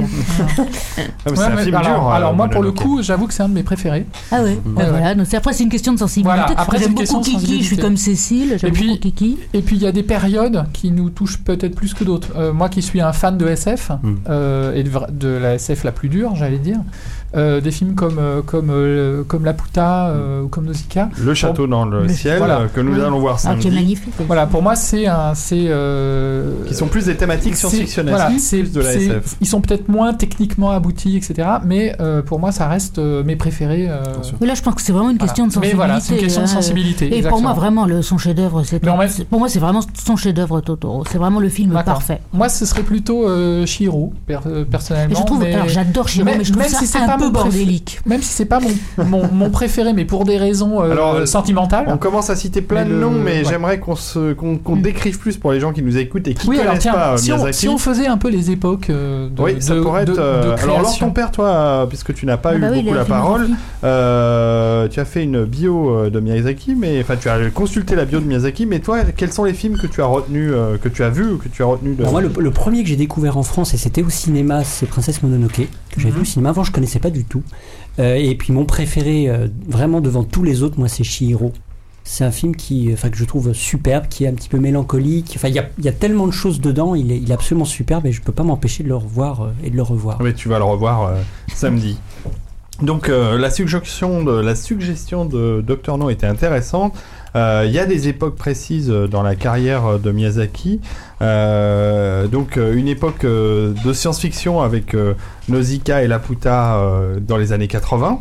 Mhm. Et puis euh, après, Totoro, c'est quand même un, un- c'est quand même en 88 un, un film ovniesque. C'est le premier film purement des studios Ghi- Ghibli. Absolument, oui. C'est vraiment. euh, c'est- grandiose. C'est devenu le, le logo Oui, du c'est le studio. logo. en fait. c'est- Oui, devenu oui. le logo du il semble studio. Totoro fait une petite apparition dans Kiki, on le voit passer très très rapidement dans une scène de tempête. Ah oui. C'est Ah, vraiment. ça, euh, je, n'ai pas. je- alors, il faudrait regarder. euh, Ah oui, oui, je vous le garantis. Ah bah je, je te crois. Euh, Qu'est-ce qui fait la spécificité justement euh, euh, de la mise en scène de, de Miyazaki Qu'est-ce qui fait que c'est tellement différent des dessins animés américains ou des dessins animés même japonais, de ses autres compatriotes réalisateurs de dessins animés? Je pense que sa principale spécificité, c'est le fait qu'il a la main mise sur ce qu'il fait et qu'il en, a le contrôle total. Et Mhm. que donc, il crée vraiment ce qu'il veut comme il le souhaite et personne ne peut prétendre à la même chose où que ce soit. Même des gens comme Lasseter et tout ça sont quand même tenus par des gros studios. Ce qui n'est pas le cas pour, euh, pour Miyazaki. Ouais. Miyazaki continue à tenir le studio Ghibli. Enfin, euh, Tokyo, euh, Toshio Suzuki gère le, le- le tout venant. Mais la personne qui est derrière et qui tient, c'est vraiment Miyazaki, qui tient les autres cinéastes aussi, y compris son pauvre fiston, Oui. qui est complètement à sa botte Ouais. et qui dit Avant oui papa. ouais. Avant, avant de créer le studio Ghibli, moi j'ai lu un petit peu dans la biographie que j'ai pu trouver que euh, avant il en avait quand même pas mal bavé. Il a fait plusieurs studios, il a eu du mal à trouver des moyens financiers pour développer euh, ses premiers films, et même au début du studio lui-même. Ah bah ça a été ça ça a pas été évident du tout, ça a mis très très longtemps, ça a mis, ça a mis un bon moment à décoller. Totoro était, était, était un succès mais sur la longueur. Ça a été un succès euh, au la, Japon. sur la longueur, oui. Maintenant, c'est considéré, ça passe tout. Enfin, je veux dire, en merchandising. Alors là, ça aussi, euh, Miyazaki gère le merchandising. C'est pour ça que, par exemple, il n'existe pas de parc d'attractions Ghibli. Mhm. C'est une chose à laquelle il est fermement opposé, alors que, bien évidemment, ça marcherait du feu de Dieu. Bien sûr. Il contrôle tout ce qui est produit dérivé. Mhm. Tout ça est vraiment tenu Sauf par les lui. copies chinoises euh, qu'il ne peut pas contrôler, Euh, mais bon. bah, ils essayent le max- au maximum, mais bon, ça, j'ai personne ne peut les J'ai contrôler. l'impression qu'il était extrêmement fidèle en amitié avec les gens qu'il a croisés sur sa route et, et qui sont restés avec lui. ou- Alors, il est fidèle en amitié quand il s'engueule pas avec les gens. Enfin voilà, c'est quand même. Il faut voir qu'au Japon, c'est vraiment un, un système féodal. Donc c'est l'empereur, c'est lui qui commande. Quand, on- quand il arrive au studio, je sais pas si vous serez d'accord avec moi, mais euh, les gens euh, parlent bas et euh, Oui, euh, voilà. Il c'est est- c'est une de mes questions. Euh, J'avais lu dans une interview qu'il s'était beaucoup disputé avec euh, Marco Pagotto, euh, son, son ami euh, italien, euh, sur Porco Rosso, et euh, qu'il s- il disait qu'il se disputait souvent avec euh, Isao euh, Takahata. Ah oui, Et oui, euh, donc apparemment, c'est quand même un bagarreur. euh. Ah ouais, c'est pas. c'est- c'est- on peut dire beaucoup de choses de Miyazaki, mais certainement Il- pas que c'est un homme facile. C'est vraiment, euh, c'est quelqu'un d'autoritaire. euh, Vous l'avez rencontré euh? On a été présenté, puis on le croisait souvent. On n'a pas travaillé avec lui, mais oui, on s'est vu Est-ce qu'il vous a plusieurs frappé? fois. Oui, qu'est-ce que vous a frappé euh, chez Ben, lui? Non, est-ce qu'il vous a frappé? Ah non, Oui. non, Non. Bah, nous, on, Il paye quelqu'un, pas fou. on a été très fiers le jour de la première projection du film terminé. C'était des projections avec vraiment en interne avec toutes les équipes, tous les gens du studio. Ça, euh, c'est une grande émotion. qui soit venu euh, nous féliciter après, parce que tout le monde retenait un peu son souffle, surtout le réalisateur, mais nous aussi en fait, parce que tout le monde voulait savoir ce que le maître allait, allait dire, donc c'est- ça c'est un grand honneur. Et, euh, mais Est-ce qu'il a, qu'il a, il a exprimé tout de suite à la sortie du film ses félicitations? Il était content? Oui, mais il l'a d'abord euh, exprimé au réalisateur euh, euh, assez chaleureusement dans la salle, c'était très émouvant parce que nous on n'était pas loin de lui. Mhm. Et puis après, on a fêté la, la fin du film et, là, il, il nous a remerciés. Et voilà. Donc on est très fiers. Mais nous, c'est quelqu'un qu'on n'a pas trop osé euh, approcher de nous-mêmes. On, a gardé, on, on sent qu'il y a une aura autour de lui, qu'il y a un respect infini. Donc on, on a eu ce respect aussi de fan euh, pour pas Mhm. s'immiscer trop. Donc c'est une personne qu'on a croisée et qu'on est fier d'avoir rencontrée, d'avoir été présentée. Moi, j'ai échangé brièvement avec lui euh, sur la harpe et sur la, la musique celtique parce qu'il il connaît bien l'Irlande surtout. C'est, il est curieux de tout ça. Mhm. Donc, la, la façon de l'amadouer, c'est de lui apporter des chocolats. Il adore les chocolats. Ah, voilà une bonne indication Il aime euh, vraiment beaucoup pour un chocolats. voyage au Japon chez, chez Hayao. Il m'a même pardonné de m'être fait tatouer, parce que je me suis fait tatouer un Totoro sur l'épaule qui m'a dessiné. Et au Japon, le tatouage est assez mal vu. Et quand Ah oui. je lui ai montré ça, j'ai senti euh, Petite réticence. une petite réticence. réticence. Et bon, hop, un coup de chocolat. Alors c'est vrai, Caroline, toi tu l'as rencontré plusieurs fois pour des interviews. Absolument. Et euh, c'est un- c'est- quel est le- comment est l'homme? Pas facile. Pas facile. On sent que ça lui casse les pieds à mourir. Il est pas, il est pas proprement, il est pas proprement parlé euh, il est sensible quand même aux compliments. Il voit bien la dévotion absolue.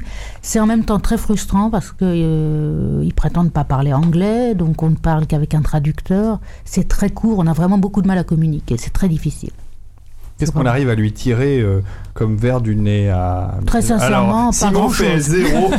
Non, non, mais c'est ça. très Avec les sin- mains. Tout à fait sincèrement, vraiment pas grand-chose. Il dit ce qu'il veut aux journalistes. Ouais, je crois que c'est ça, c'est sa grande liberté. Je crois que c'est, je crois que ça la musique, c'est que ça fait partie, c'est une case obligatoire dans le, dans le, dans son, Bon. dans son métier.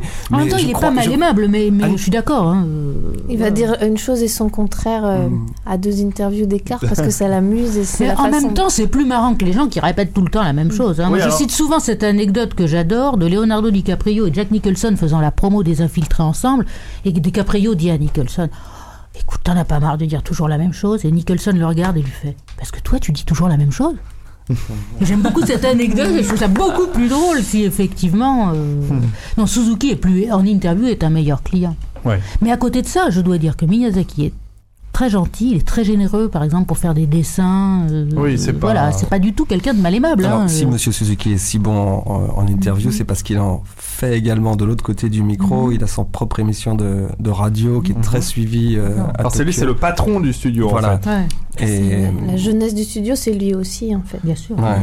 Et bah, c'est quelqu'un qui, qui est resté très très très jeune. On lui donnerait pas la moitié de, de son âge, pense. Euh, non, qui- Ça c'est la radioactivité, ça conserve. Bah, c'est pour ça qu'on brille tous. Si on éteint les lumières, on va nous voir. Là. et, non, non, non, et, et c'est quelqu'un qui, l'ionisation. C'est c'est une, c'est une, une éminence évidemment dans, dans, dans, le, dans le milieu de l'animation japonaise et c'est quelqu'un qui de plus maintenant a une, cette émission qu'il anime avec euh, beaucoup d'entrain Mhm. et beaucoup de un ton très très libre et qui euh, c'est Il n'est pas très japonais en fait. c'est un homme qui est assez peu il n'a pas trop les codes euh, japonais. Vous avez été invité, j'imagine, dans son émission. Oui. Oui. Ça doit être amusant euh, de répondre aux questions euh, des journalistes japonais. Ça doit être assez. euh, Non, les, les Alors- journalistes japonais ça n'a Les- aucun c'est intérêt. l'inverse, les C'est- ça n'a journalistes aucun japonais. intérêt. D'accord. C'est- Ah bon C'est Bah non. 10 questions qu'on a déjà reçues en avance qui seront les mêmes toute la journée pendant 15 D'accord. interviews Ouais, différents. Donc c'est pas très passionnant, mais il faut les faire. Ah non, avec Suzuki-san, on a parlé de tout sauf euh, de la promo du film. mhm.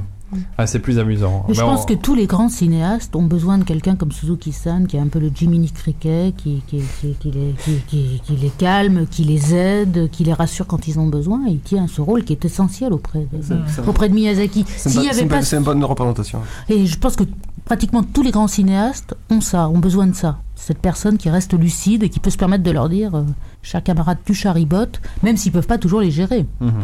On a du mal à se représenter comment fonctionnent euh, ces studios. Euh, déjà, le Japon, c'est quand même Bah, un pays je, très je vais vous donner un exemple. Quand je suis allée tourner mon documentaire là-bas sur, sur le studio et sur euh, Miyazaki, Est-ce qu'on peut le voir ton documentaire? Il est accessible? Et alors, il, a été, il était tourné à l'origine pour être sur la copie du Château dans le ciel quand il est ressorti chez Disney. Puis ils ont eu, Disney a eu des petits soucis avec euh, le studio Ghibli quant au droit des images. Donc je ne sais pas ce que c'est devenu. Mais euh, n'est n'est resté que mon interview de Joe Hisaishi en fait. Mhm. Le reste, disparu de la circulation. Ce qui est bien dommage. J'ai fait plein d'images du musée. Enfin bon, c'est vraiment, Mhm. c'est vraiment très très dommage. Mais visiblement, ça n'avait pas été euh, comment dire, euh, négocié en amont. Enfin, je sais pas ce qui s'est passé. D'accord. Ça nous- Ça nous étonne qu'à moitié. Oui, moi non plus, mais bon. Moi, c'est- en tout cas, ça m'a permis de passer 15 jours à Tokyo, j'étais ravie. Bah, j'imagine. Et parmi ces 15 jours, il y, avait les- il y a eu une semaine où j'attendais la réponse de Joe Hisaishi pour une interview. Mhm. Et pourquoi j'attendais la réponse de Joe Hisaishi pour une interview? Eh ben parce qu'il était de mauvaise humeur et son entourage n'avait pas osé lui demander. Ah, d'accord. Et j'ai découvert après que c'était l'unique raison, parce que bah, il a, après d'un seul coup, un matin, il était bien luné, on lui a dit, voilà, il y a une journaliste française qui est là avec son équipe, est-ce que vous êtes prêt à la recevoir? Mais oui, bien sûr, il m'a reçu divinement. Il n'y a, pas- y a pas de, que pas de je- souci. J'en profite juste, je rebondis sur le nom de Joe Hisaishi. Dans, avec Cécile ce matin, on réécoutait une chanson en français chantée par Vanessa Paradis pour Le Petit Pousset, composée par Joe Hisaishi. Je vous invite à aller l'écouter d'abord parce que c'est Joe, c'est Joe Hisaishi, c'est magnifique. On est, on est des Mhm. fans évidemment, Ah ouais. je ne vais Mhm. pas dire d'autres mots. Alors, J'en ai plein, hein, j'en ai plein. Mais alors Vanessa Paradis, qu'on n'a jamais écouté, je crois, dans ce, dans ce registre-là, c'est magnifique. Ah, Moi, j'avoue que un de mes scores préférés, évidemment, c'est Princesse Mononoke. Ah, oui, euh, pour euh, pour les, les, thèmes euh, absolument, le thème absolument magnifique. On va l'écouter deux secondes. Zika aussi, ils sont tous des, très beaux. Il y a des couleurs d'orchestre qui sont. Hmm. Ah,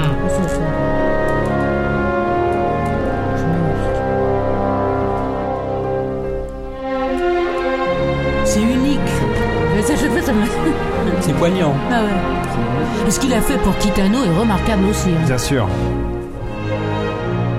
On, re- on retrouve, on retrouve la même couleur euh, Ah oui. d'orchestre qui est magnifique. là-dessus.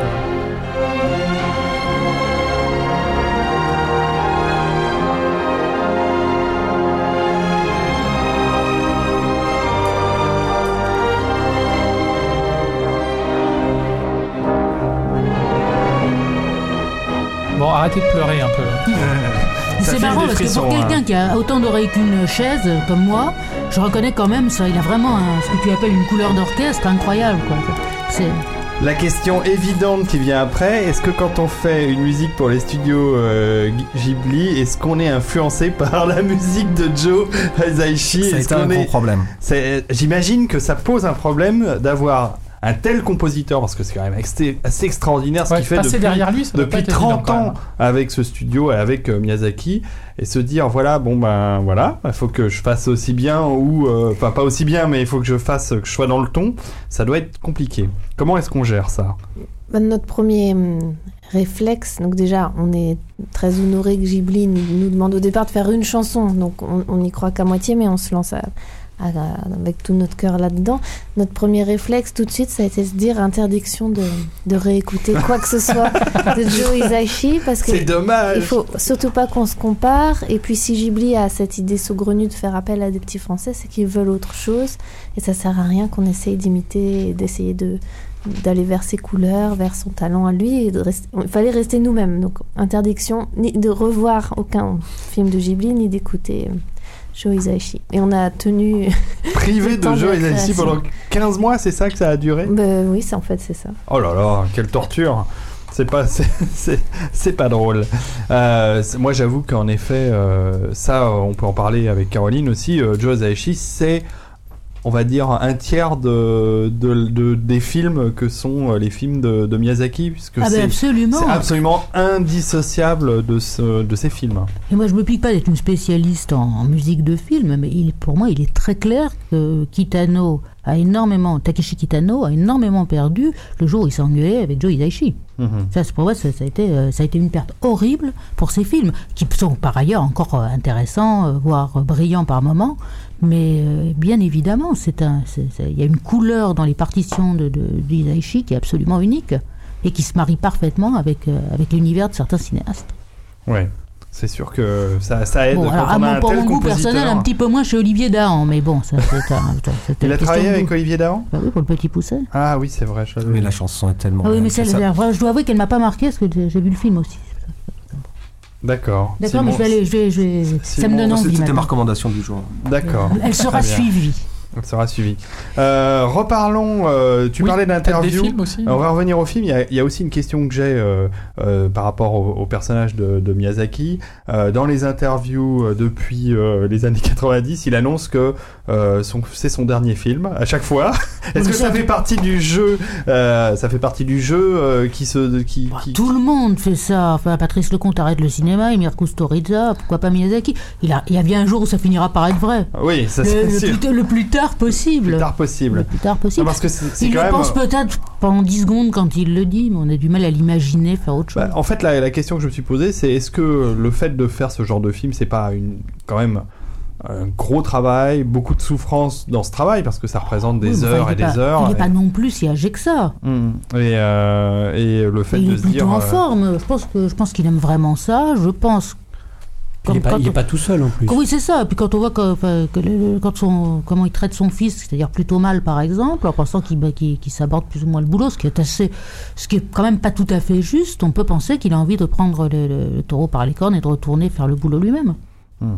Je Son- pense qu'il a une vraie passion pour son ça. rapport avec euh, son fils. Alors son fils est plutôt, euh, si je me souviens bien, euh, spéciali- architecte, enfin spécialiste de- Oui, oui, des Goro, décors. Goro a travaillé beaucoup pour le musée. Il a travaillé sur la conception du musée, il en a été directeur quelques années, et puis il a été promu réalisateur par papa. Mhm, Et on peut penser qu'il aurait, que si papa avait été plombier, il serait plombier zinger à l'heure actuelle. quoi. mhm, Donc ça le passionne pas plus que ça, mais je crois qu'il n'a pas vraiment le choix. Mhm. Et son père le mène à la baguette. Enfin, il réalise des films écrits par papa, sous la direction de papa, euh, et avec l'assentiment plus ou moins euh, enthousiaste de papa. Mhm. À, à la sortie du premier, euh, des contes euh, Terre-Mère. De Terre-Mère, ouais. son père lui a quand même dit à la sortie de la production, lui ça n'a pas été comme Arietti, et il lui a dit je suis très déçu. Ça fait mal. Et il le raconte en interview, donc ça a dû quand même être un peu. Un euh, film que j'ai plutôt. euh, Moi, on je m'en dois avait dit tellement que- de mal. Moi, je dois que- avouer que j'ai absolument détesté. Moi. Oui, je Ah, pas- bah, euh, euh, j'irai pas jusque-là, mais c'est vrai que c'est. Moi, on souffrait de la comparaison. On a vraiment tellement qu'il de mal sorte que- de l'univers de son père. Quand j'ai fini par le voir, en plus, j'étais j'ai moins déçu, je pense. J'ai lu le livre, moi. Ah oui, c'est sûr. Et là, c'est terrible. Moi, je vais défendre ce film également pour ma part. Euh, j'ai- beaucoup aimé. Évidemment, c'est très adolescent. Euh, J'ai été un Les, adolescent. les décors sont sublimes, quoi. Les décors sont sublimes. J'aime beaucoup l'histoire, mais après, c'est c'est vrai que c'est un film qui a été très décrié par le public, par la presse, parce que c'était le fils ou pas, parce que c'était. le Ah non, fils, non, et- mais moi, je- moi j'avoue que j'en avais rien à fiche, hein, que ce soit le, le fils ou le père. Mais euh, j'ai. Je trouve c'est, que les gens euh, étaient très durs avec C'est ce film c'est une trahison, euh, c'est une trahison du roman. Euh, c'est ennuyeux. Enfin, moi, je me Alors, suis pas- ennuyé à mourir. Il faut pas lire Arietti le roman non plus, parce que Et, et c'est. euh, C'est très différent. c'est très différent aussi. Ah oui, non, non, non, ça n'a rien à voir. hein, C'est, euh, c'est... Et, et- et- et ju- justement, moi, moi, c'est là où je me suis dit que, que la vache d'avoir, d'avoir Ghibli derrière, euh, ça aide aussi, hein, parce que justement, il y, a une perf- il y avait une perfection justement dans, le- dans le décor, Dans dans, le- l'image, ouais. dans l'image, mais qui camouflait pas euh, le, le- une Bah, certaine indigence euh, du scénario. C'est à, la euh, fois, c'est à la fois un voilà. atout extraordinaire, parce que c'est vrai que c'est un, c'est un studio, c'est c'est un des seuls studios à fonctionner comme ça, mais c'est aussi euh, des obligations, parce que c'est- c'est c'est dirigé de main de, de- de main de fer, comme je disais tout à l'heure. quoi. Une question qui me vient à l'esprit par rapport à Cécile et Simon, euh, qu'on vous a peut-être pas posé, j'imagine que si. Euh, vous avez aimé le film?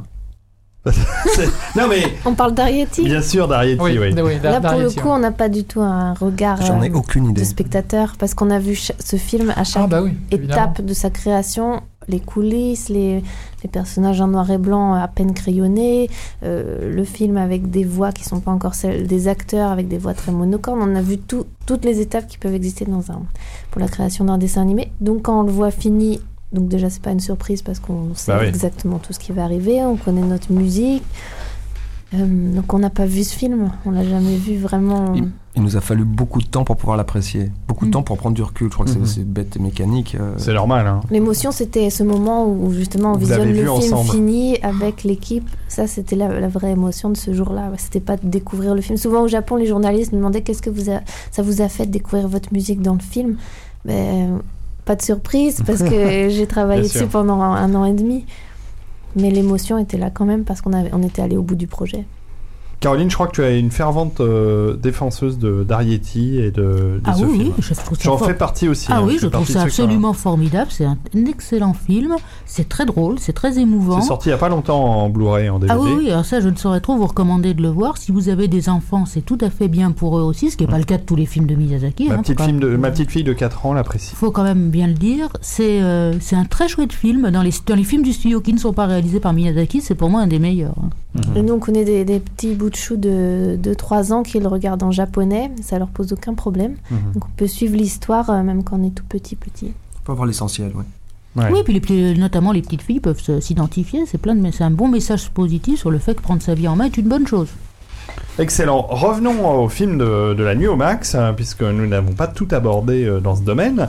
Revenons à Laputa qui sera le premier euh, à être projeté, Le donc le euh, le château, Le château euh, Alors bizarrement, ils n'ont pas gardé ce titre en français. Oui. Je ne comprends pas pourquoi. Et pourtant, euh, alors Laputa, euh, Oui, pourquoi, Docteur Non, euh, bah, c'est la consonance, C'est la consonance. la consonance un peu, un peu dérangeante. Bah, euh, Mais- en italien, je peux comprendre, mais. Bah, en français, ils craignaient un petit peu que, ça ne- que les gens estiment que c'était pas un film pour enfants. Et que- Kiki, la petite sorcière, ça a choqué personne non, Non, plus. ça a Non, choqué personne. elle, elle change de nom dans tous les pays d'Europe. hein. Il y en a qui l'appellent Nini, Nana. Enfin bon, On va peut-être rappeler l'histoire du film. Euh, oui, qui veut se, qui veut Oh, se bah, dé- vas-y, euh, vas-y. Euh, Écoute, ça ne m'a pas marqué. Alors, je vais être tout à fait honnête. La Puta, alors là, attention, euh, c'est vraiment pas mon préféré. Je sais que c'est le préféré de plein de gens. Euh, Non, mais c'est bien. euh, voilà. les, tous les points de vue sont là. Alors, donc, quelqu'un d'autre va le pitcher. Simon, tu veux pitcher Laputa Non, tu te pareil, tu l'as un peu Rapidement, non, mais je suis, je suis aussi un gros client de science-fiction au départ, donc euh, je, suis gros client également de ce film. Et donc, l'histoire. Oh, non, que- Euh, Docteur Non, C'est une sorte de chasse au trésor. euh, Enfin, c'est. Alors, il y a des grands robots magnifiques. Ouais, Oui, oui. voilà. En fait, il y a vraiment deux parties. C'est euh, c'est où est où est cette euh, Oui, cette cité? où est cette cité volante? Alors, euh, Euh, le nom de la Pouta qu'on retrouve dans Alors en un fait, classique alors, en fait, de la c'est littérature. inspiré, voilà, c'est inspiré euh, du livre de, de- des vaches de Gulliver Voilà. de Jonathan Swift, avec euh, Laputa qui est une, une cité volante. En fait, c'est intéressant parce que euh, les vaches de Gulliver, c'est un petit peu le, c'est peut-être le premier roman de SF euh, jamais écrit, puisque euh, dedans euh, on a un- une, conjecture rationnelle qui est donc cette ville qui est volante, mais elle n'est pas volante parce que euh, il y a des larmes de cygne comme on trouvait dans les, dans les, dans les romans de, de cette époque euh, par magie, etc. C'est parce que c'est un aimant euh, qui la maintient euh, au, donc en fait par lévitation magnétique euh, au-dessus du sol. Donc ça utilisait J'allais dire le- le- les connaissances de l'époque, enfin les, les vagues connaissances de l'époque, pour donner une justification euh, rationnelle à un phénomène merveilleux qui est une ville qui vole. Donc euh, c'est euh, donc c'est un il y a un certain nombre de personnes qui considèrent que c'est un peu le, le roman fondateur de la de la SF. Mhm. Le ça récit me rassure fondateur parce que je vois que l'histoire t'es pas plus claire. euh. Non, l'histoire, je pourrais pas vraiment la pitcher, mais en tout cas, c'est la, c'est une, c'est une poursuite. C'est, ça ressemble un peu à, à- à- c'est structuré un peu comme une chasse au trésor. C'est-à-dire, il y a, voilà, il y a, il y a deux clans, euh, il y a deux parties qui essayent de, de, de, de retrouver le galion euh, submergé. Bon, là, il s'agit d'une, d'une, cité volante. Et euh, au sein de cette cité volante, il y a une puissance terrifiante qui dort et euh, que veulent s'approprier, euh, voilà, différents. c'était un des films préférés de Mobius. C'est un des films qui a, qui a lancé, la- Au pas- qui, a, qui a- point- qui a commencé la, la grande Ouais. amitié entre les deux hommes, qui, point- qui au- s'est soldée par la magnifique exposition qu'on a pu voir il y a quelques années. au point qu'il a, qu'il a appelé sa fille Nausicaa quand même. Ouais, ouais. C'est difficile à Oui, porter Mobius. quand même la pauvre atteinte. Moi, je trouve ça très joli, moi, personnellement. Ouais, c'est joli. Mais, euh, Oui, c'est joli, mais, enfin, Mais c'est pas évident à porter. Donc, euh, donc La Puta, euh, premier film de notre programmation. Après euh, un gros morceau euh, Le qui est Le Chihiro. voyage de Chihiro. ouais. Euh, ça, c'est ça, c'est un film assez extraordinaire. C'est plus, on sent- On sent qu'il y a, on sent quand même qu'il y a deux, enfin que c'est deux époques différentes au niveau de la, de la, même du type d'animation, je dirais. Ah oui. euh, Il y a vraiment une sorte d'époque classique années 80 et Ah, puis. c'est 2001. euh, 2000. Oui, non, non, non, je euh, parle de l'ancienne, justement. Et, Et, puis, euh, et puis 88 Chihiro, pour, voilà. Et euh, puis Chihiro, euh, c'est vraiment, vraiment beaucoup été- plus moderne. euh, Ça a été son premier grand grand succès Ouais. international. C'est vraiment le, le- le film qu'il a fait, euh, qu'il a fait le, le connaître. Enfin, Princess Mononoke avait un peu marché aussi, mais le film vraiment qu'il a fait exploser entre guillemets aux États-Unis notamment, c'est Sous le titre Spirited. Away, c'est-à-dire en- emporté, Mhm. emporté par les esprits. Euh, donc c'est l'histoire d'une gamine euh, ben, dont on- qui va se retrouver euh, esclave dans un espèce Voilà. de bain pour divinité parce que elle, euh, une sorcière lui a acheté un sort et lui a volé son nom. Très très important. Ses parents ont été Et, transformés ses, en ses parents ont ont été été transformés transformés en cochon. en cochon. le Ouais, cochon, c'est un truc qui travaille beaucoup Miyazaki, qui, se fait lui-même représenter au cochon. Je sais pas, vous avez vu au Est-ce qu'il musée. est, est-ce on qu'il les- est cochon euh, au niveau du signe euh, 1941 Ah, j'ai, eu peur, j'ai eu calcul. peur de cette question, j'ai pas, j'avais pas bien compris, alors je n'en sais rien de- sur, dans les deux sens du terme cochon. D'accord, il faudrait regarder euh, euh, euh, les années du cochon. C'était il y a en 2007, hein, puisque ma, ma petite fille est cochon, mais voilà. Je, ne Je sais pas s'il est sais superstitieux. euh. Ah bah Oh, non mais, euh, non, mais je sais il est qu'il est sûrement mais les animiste, euh, est hein, euh, c'est très c'est assez clair dans ses films, mais. mais, euh, enfin, il l'est devenu de plus en plus, j'ai l'impression. Mm, oui, oui, c'est vrai. justement, au fur et à mesure de, de, de ses films. On entrevoyait ça déjà dans Totoro. hein. Ouais. Il y, a- y y beaucoup de thèmes qui sont abordés dans, dans ce film-là. Ah oui, dans, dans- Le, le rapport à l'argent, le- l'esclavage un petit peu, Ouais. Oui, Enfin, le- la- enfin, matérialisme. le travail. matérialisme, Ouais. puis aussi le- le- la place de l'enfant roi, puisque le, le- le petit, le, enfin le gros bébé plutôt, Ah, génial. euh, qui, qui, qui a un caractère impossible, et puis dès qu'il hurle, on voit sa, sa, sa maman euh, qui arrive, alors pourtant c'est la, la- c'est elle qui tient toute la, toute la maison, et dès qu'il Hmm. dès qu'il hurle, Puis la tête de la mère, c'est terrible. Enfin, c'est assez Ouais, elle a une tête sympathique quand même. Ouais, mais un peu effrayante. un peu Ouais. effrayante, mais pas, pas. Puis à la fin, en réalité, on découvre qu'elle a, elle a Ouais. plein de profondeur, plein de douceur. euh. C'est ça. Et Alors, le travail libérateur tu- aussi. tu le disais euh, tout à l'heure, euh, Caroline, c'est un film un peu bordélique. Ah, Mais alors, dans ce bordel, il y a une richesse Ah, visuelle magnifique, qui est incroyable. Alors, Ce euh, personnage, notamment en noir et blanc, de fantôme avec sa petite loupiote, euh, il y a des personnages, ça- ça bouge dans tous les sens, c'est absolument magnifique. Bon, là encore une fois, Azaishi nous a euh, Ah fait oui, une partition euh, Il sait sublime. y faire, cet homme-là, il n'y a rien Il à sait y dire. faire. Euh, Il y a beaucoup de choses dans ce film. Qu'est-ce que tu disais, Cécile Euh, de- je me rappelais de, de souvenirs euh, euh, Sur, sur, euh, sur les personnages de Chihiro. Et, et- et, Oui, euh, c'est- c'est Baba là. La Baba. C'est Baba. en tout cas, euh, le, le film utilise pas mal de Baba Yaga, technologies. non, ouais. euh, Baba hein, Yaga. Baba Yaga. De Alors, tec- euh, c'est c'est bizarre parce qu'il y a une. euh, Alors je sais pas si c'est si c'est lié, mais euh, euh, je crois que dans le dans le folklore russe, Ça veut dire la les, sorcière. les grand-mères, les sorcières sont, Oui, c'est ça, sont des Baba. Yaga. Ah d'ac- d'accord, ok. Exactement, euh, docteur Lang. Absolument, oui. Donc je disais que dans ce film, il y a énormément de, de, de- d'apports technologiques par rapport au film précédent. Euh, je pense qu'ils ont utilisé euh, déjà dans Mononoke un petit peu, mais là, euh, il y a euh, de l'ordinateur, des technologies très nouvelles. Euh, à, à quelle époque euh, le studio Disney a commencé à injecter de l'argent euh, chez Ghibli et Au à... moment, au moment de Mononoke. C'est- D'accord, acheté là, le- c'est là, c'est là qu'ils ont commencé. hein. Alors, Mais on a l'impression que ça commence à se voir techniquement parlant. Hein. Je parle, les images sont toujours aussi belles et sont toujours aussi classiques, mais on, a l'impression de nouvelles technologies Oui, mais je pense arrivent aussi au que moment c'était de. C'est. C'était, c'était absolument inévitable. euh, en plus, euh, Miyazaki est quelqu'un de relativement ouvert par rapport aux techniques. Ce qui explique aussi sa, son amitié avec, euh, avec les autres animateurs. Ils, se, ils, travaillent, enfin, ils travaillent pas ensemble, mais ils se conseillent les uns et les autres. Le musée euh, Ghibli est ouvert aux autres animateurs. Quand on va dans la cabine de projection, on peut voir des dessins de tous les plus grands animateurs du monde. Vous avez, euh, je sais pas moi, Michel Oslo, euh, Ah oui. voilà, l'auteur des Simpsons, j'ai un trou de mémoire. Matt Matt- Groening. Matt Groening. Matt Matt Groening, tout le monde, tous les gens. Et alors, dans le, dans le, au studio, il y a un truc génial. C'est une magnifique affiche de, de Totoro en image de y revient. faite par les gens de Ghibli, Ouais. où tous les gens, euh, par les gens de Pixar, pardon, où tous les, les dessinateurs de Pixar ont fait un crowbar d'une de leurs créatures avec Totoro. Et notamment les petits oiseaux sur la branche Ah oui. avec Totoro au milieu. Et enfin voilà, donc ça c'est le, le, le, le dessin en image de synthèse représente Totoro avec euh, les deux héros de Monstres et compagnie. Mais euh, j'ai l'impression donc, tu euh, cites voilà, souvent il- Pixar. euh, Il y, a y un lien très fort qui unit Pixar à, au studio Ghibli. Absolument, Miyaz- enfin, les, les- tous les animateurs, je connais bien Pixar aussi, tous les animateurs de Pixar sont des fans de Miyazaki, mais absolument ép- éperdus. Euh, Ça ne m'étonne pas trop. hein. Notamment, John normal. Lasseter, Bah oui. il y a un respect entre ces deux hommes absolument incroyable. Ils sont très très proches l'un de l'autre euh, et ils échangent. Alors, euh, est-ce que est-ce que c'était Miyazaki qui était allé au studio Disney où, où il avait une, une- justement une visite par par Lasseter? Ah, bien sûr, C'était oui. lui parce que je crois que j'avais regardé, je crois je crois que c'était c'était sur No Life où il y avait eu un où ils avaient euh, mon- où ils avaient montré le, le- Ah bah il y a eu beaucoup d'échanges, donc il y a eu aussi Le une exposition. euh, il y a eu aussi une exposition de Pixar chez Ghibli.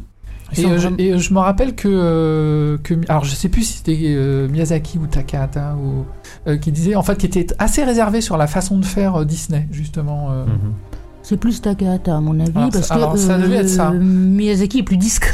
Je pense pas qu'il soit enthousiaste non plus, mais c'est euh, parce qu'en fait Takahata disait, enfin il, il, il s- il s'étonnait que euh, au pays le plus, euh, enfin qui exaltait la- la- l'individualisme. euh, Disney en fait produisait les, les trucs les plus standards euh, du monde. Enfin, c'était les- aussi avant l'époque que où enfin, avec c'était avant, l'exception de avant que Lasseter. avant que Lasseter reprenne les affaires en main aussi. hein. Ouais. Parce que là, les choses, alors ça, ça a changé. La différence principale entre Miyazaki et Lasseter, c'est que Miyazaki n'est pas un homme d'affaires. Euh, il laisse gérer tous ces problèmes-là par d'autres gens. Euh, John Lasseter est aussi Et aussi un homme d'affaires. un homme d'affaires qui tient, ouf, et puis pas rigolo non plus, ça c'est un autre problème, mais qui tient, qui tient ses ouailles et qui euh, Quand a on est copain avec Steve Jobs, euh, généralement, géré- non, non, mais qui- non mais la, la voilà, c'est que mais, euh, Lasseter joue sur les deux tableaux, le tableau créatif, mais aussi le tableau businessman. C'est la grande différence entre les deux hommes. Mais Lasseter est, est un, un fin connaisseur. Moi, je me rappelle avoir euh, fait une interview de Lasseter. J'avais il a vu mon tatouage. Il m'a regardé. Il m'a fait Ça, c'est Miyazaki qui l'a dessiné. Il était capable, à un seul coup d'œil, de se rendre compte, de reconnaître le trait. Ça, c'est fort. C'est vraiment fort. C'est vraiment quelqu'un qui s'y connaît. C'est ce qui explique que les films soient bons Ouais, ouais, maintenant. c'est clair. Euh, Cécile, Simon, euh, euh, vous appréciez aussi les films qui viennent des studios Pixar, puisqu'on en parle Pas du tout. Simon se fait non. Certains, si. Si, euh, euh, Wall-E, voilà, on aurait Wally, par exemple. aimé. voilà. mais euh, moi je reste fan du rythme de narration japonais et- Mhm. et, moins de, de, de dessins animés, euh, on va dire anglo-saxons ou américains. Donc, pas forcément euh, d'ailleurs le studio Ghibli, mais d'autres, euh, peut-être d'autres euh, productions japonaises comme euh, euh, Le piano dans la forêt, par exemple. Excellent, magnifique film euh, Mhm. d'animation japonaise que je vous recommande. Si pouvez le voir en, en vidéo, c'est sublime. Et puis euh, des trucs moins gamins aussi. Mes voisins les Yamada, par Mes voisins, exemple. les Yamada. Produit là par le studio euh, Ghibli. Le tombeau des Lucioles. Le tombeau, évidemment. le Bah tombeau Avec, des- avec sa boîte de Kleenex. Moi, je pense qu'il y, y a eu quelque chose de très important qui s'est passé avec Ghibli, euh, avec la France. C'est vrai que la France, c'est un des pays, on doit être le, le pays après la Corée, c'est-à-dire on doit être troisième. Après, Corée du Sud. Plus maintenant à cause des États-Unis. Donc il va falloir que je revise mes, ma feuille de calcul, mais on doit être quatrième sur, dans les pays qui, fans de, studio Ghibli. Et je pense que, enfin, j'espère en tout cas que ça va ouvrir aussi la voie à d'autres studios d'animation japonais qui font des choses exceptionnelles. ouais. J'espère que ça va trouver sa voie en France parce qu'il y a énormément de créativité, il y a énormément de d'inventi- d'inventivité, de, etc. Il y a beaucoup de- aussi de, je dirais, de qualités qu'on a attribuées euh, en premier lieu évidemment à la, euh, typiquement la créativité ou, ou une certaine approche de l'animation qu'on a attribuée au studio Ghibli et à Monsieur Miyazaki au départ. Et je pense que c'est des, des valeurs qu'on va retrouver dans beaucoup aussi d'autres studios, alors des fois de façon très différente. Et je Il pense se que- reste moins connu en, qui en reste France. moins connu en France, mais on va retrouver beaucoup de ces valeurs-là. Et si on les a aimées chez, chez Monsieur Miyazaki, il est, euh, c'est un homme exceptionnel, c'est un génie, tout ce qu'on veut, mais il est quand même le résultat de l'affiliation de, de l'animation japonaise, qui est quand même maintenant très ancienne, que les Français connaissent pas très bien. Donc je- j'espère en tout cas que ces films-là vont amener les Français à découvrir un peu plus. euh, C'est une question de distribution. hein. C'est aussi Mm. pour ça qu'on fait cette nuit euh, au Max Oui, Thunder tout à fait. pour euh, C'est faire là, c'est une découvrir à question de ceux l'ont. distribution. C'est Mm. vrai que les, les films du studio Ghibli, étant poussés par Disney, ont une distribution plus large et donc sont plus, faci- plus de visibilité que, que, Ouais. que des choses qui sont remarquables aussi. Je suis d'accord avec toi. Je, je, je, tempère juste un tout petit peu les histoires de Disney. D'abord, avec Disney, pour ce qu'on en sait nous, je vais pas rentrer dans des détails qui n'ont rien à faire là, mais euh, c'est très compliqué. Et d'autre part, le succès n'a quasiment, à part cette année, jamais été au rendez-vous. C'est-à-dire que Aux États-Unis. aux États-Unis, parce que Disney, c'est les États-Unis, représente Mm. là-bas aux États-Unis. euh, euh, typiquement, quand Variety est sorti, il y avait Toy Story la même semaine en sortie euh, au Japon. Donc, typiquement, il peut y avoir une guerre complètement frontale sur, sur d'autres sujets. Donc, c'est très compliqué. Oui, alors, enfin, si ce n'est que les studios Ghibli sortent pas leurs films euh, par Disney au Japon. hein. C'est le seul territoire mondial. ouais. Oui, c'est la to- Oui, oui, c'est ça. Oui, c'est Oui, le seul territoire Oui. mondial où. C'est euh, pas Disney qui où c'est pas sort, Disney euh, qui sort les films. Mm, mm, mm. Et en fait, du coup, les, les- les résultats num- numériquement étaient très très faibles. Et là, c'est la première fois, je dirais. D'abord, en France, nous, on a eu un résultat, un résultat un peu historique avec Ariety. On en est très très fiers, je voulais le dire quand même. Ouais. Euh, De- de- vous avez oui, euh, euh, le j'ai- pas les en- chiffres. Ce que je sais, c'est hein. qu'on est historiquement le film qui a le plus de sorties. euh, Non, non, euh, non, non, c'est- Shihiro a eu plus d'entrées en France. Enfin, Non, mais en tout cas, vous êtes dans le peloton succès. de Un des tête, plus hein. Un des plus gros succès. Pas sûr. Ah, En France il y a des bas. bref, en tout cas, aux Il y a des bas, il y États-Unis, jusqu'à hum, Pogno, les films de Ghibli euh, avaient été assez confidentiels, ou en tout cas réservés à des gens qui aimaient ce genre. Et avec Pogno, ils, ils ont commencé à, à mettre peut-être à y croire un peu plus chez Disney. Et là, Arrietty est sorti a un, un mois et demi, et, Mhm. et les gens de Ghibli sont très contents parce que c'est le meilleur score euh, jamais fait par un film de Ghibli là-bas. Là, par contre, c'est le. Là, Là, c'est le aussi- deuxième en France. C'est l'arrivée de la Caroline. citer aux affaires, qui, euh, qui croyant, lui, beaucoup plus à l'animation euh, japonaise et étant euh, largement moins persuadé de l'hégémonie américaine, pousse plus à la roue pour que les films soient distribués correctement aux États-Unis. Pendant un long moment, c'était le problème. hein, Les films étaient distribués de façon extrêmement parcimonieuse. C'est aussi pour ça que ça marchait Ouais, pas. bien sûr. Bah, si ça si ça sort pas, c'est pas vu. Hein. Quant, en- quant à la France, honnêtement, euh, les- ils, mettent, ils mettent pas mal de moyens pour les Ouais, sortir. mais, mais- Après, mais c'est avec euh, Mononoke en France que ça a vraiment Mononoke euh, qui a mis le- Mononoke, ça- explosé. ça- hein, ouais. Le- le- Puis après, ça marche plus ou moins. Pognon n'a pas très très bien marché, mais c'est pas faute d'avoir essayé. Hmm. Ouais. Mononoke, euh, je crois qu'il a été fait en 97 et il est sorti en France en 99 si je me souviens Oui, bien, quelque chose comme ça.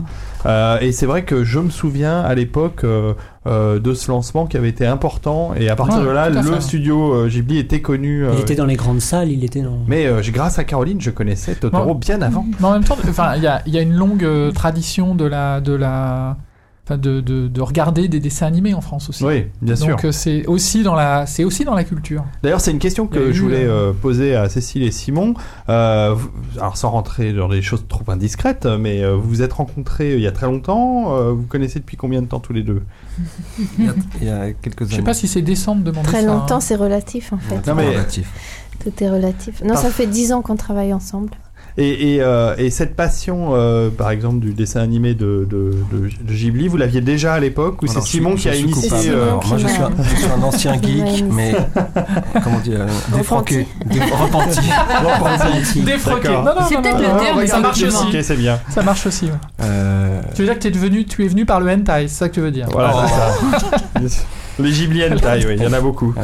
Euh, et donc tu, tu as Non, fait non, découvrir. euh, J'ai eu un rapport, oui, à la- à l'animation japonaise très tôt. Je faisais partie de ceux qui, effectivement, on l'ont vu bien avant les salles. On l'avait sur des, des bandes, de- des bandes de VHS copiées, de copiées, de copiées. ouais, bah avec- oui, il y avait Akira, il y avait tout ça. C'est c'est euh, cette époque-là, je vais donner les années, on va dire euh, 90, 91, 92, c'était très très tôt. J'ai eu cette chance, été connecté avec ça et j'étais vraiment fasciné par ça. Peut-être aussi, aussi on parce l'était aussi avait- avec Docteur Non hein, à l'époque. Ah oui. hein. Bon, voilà.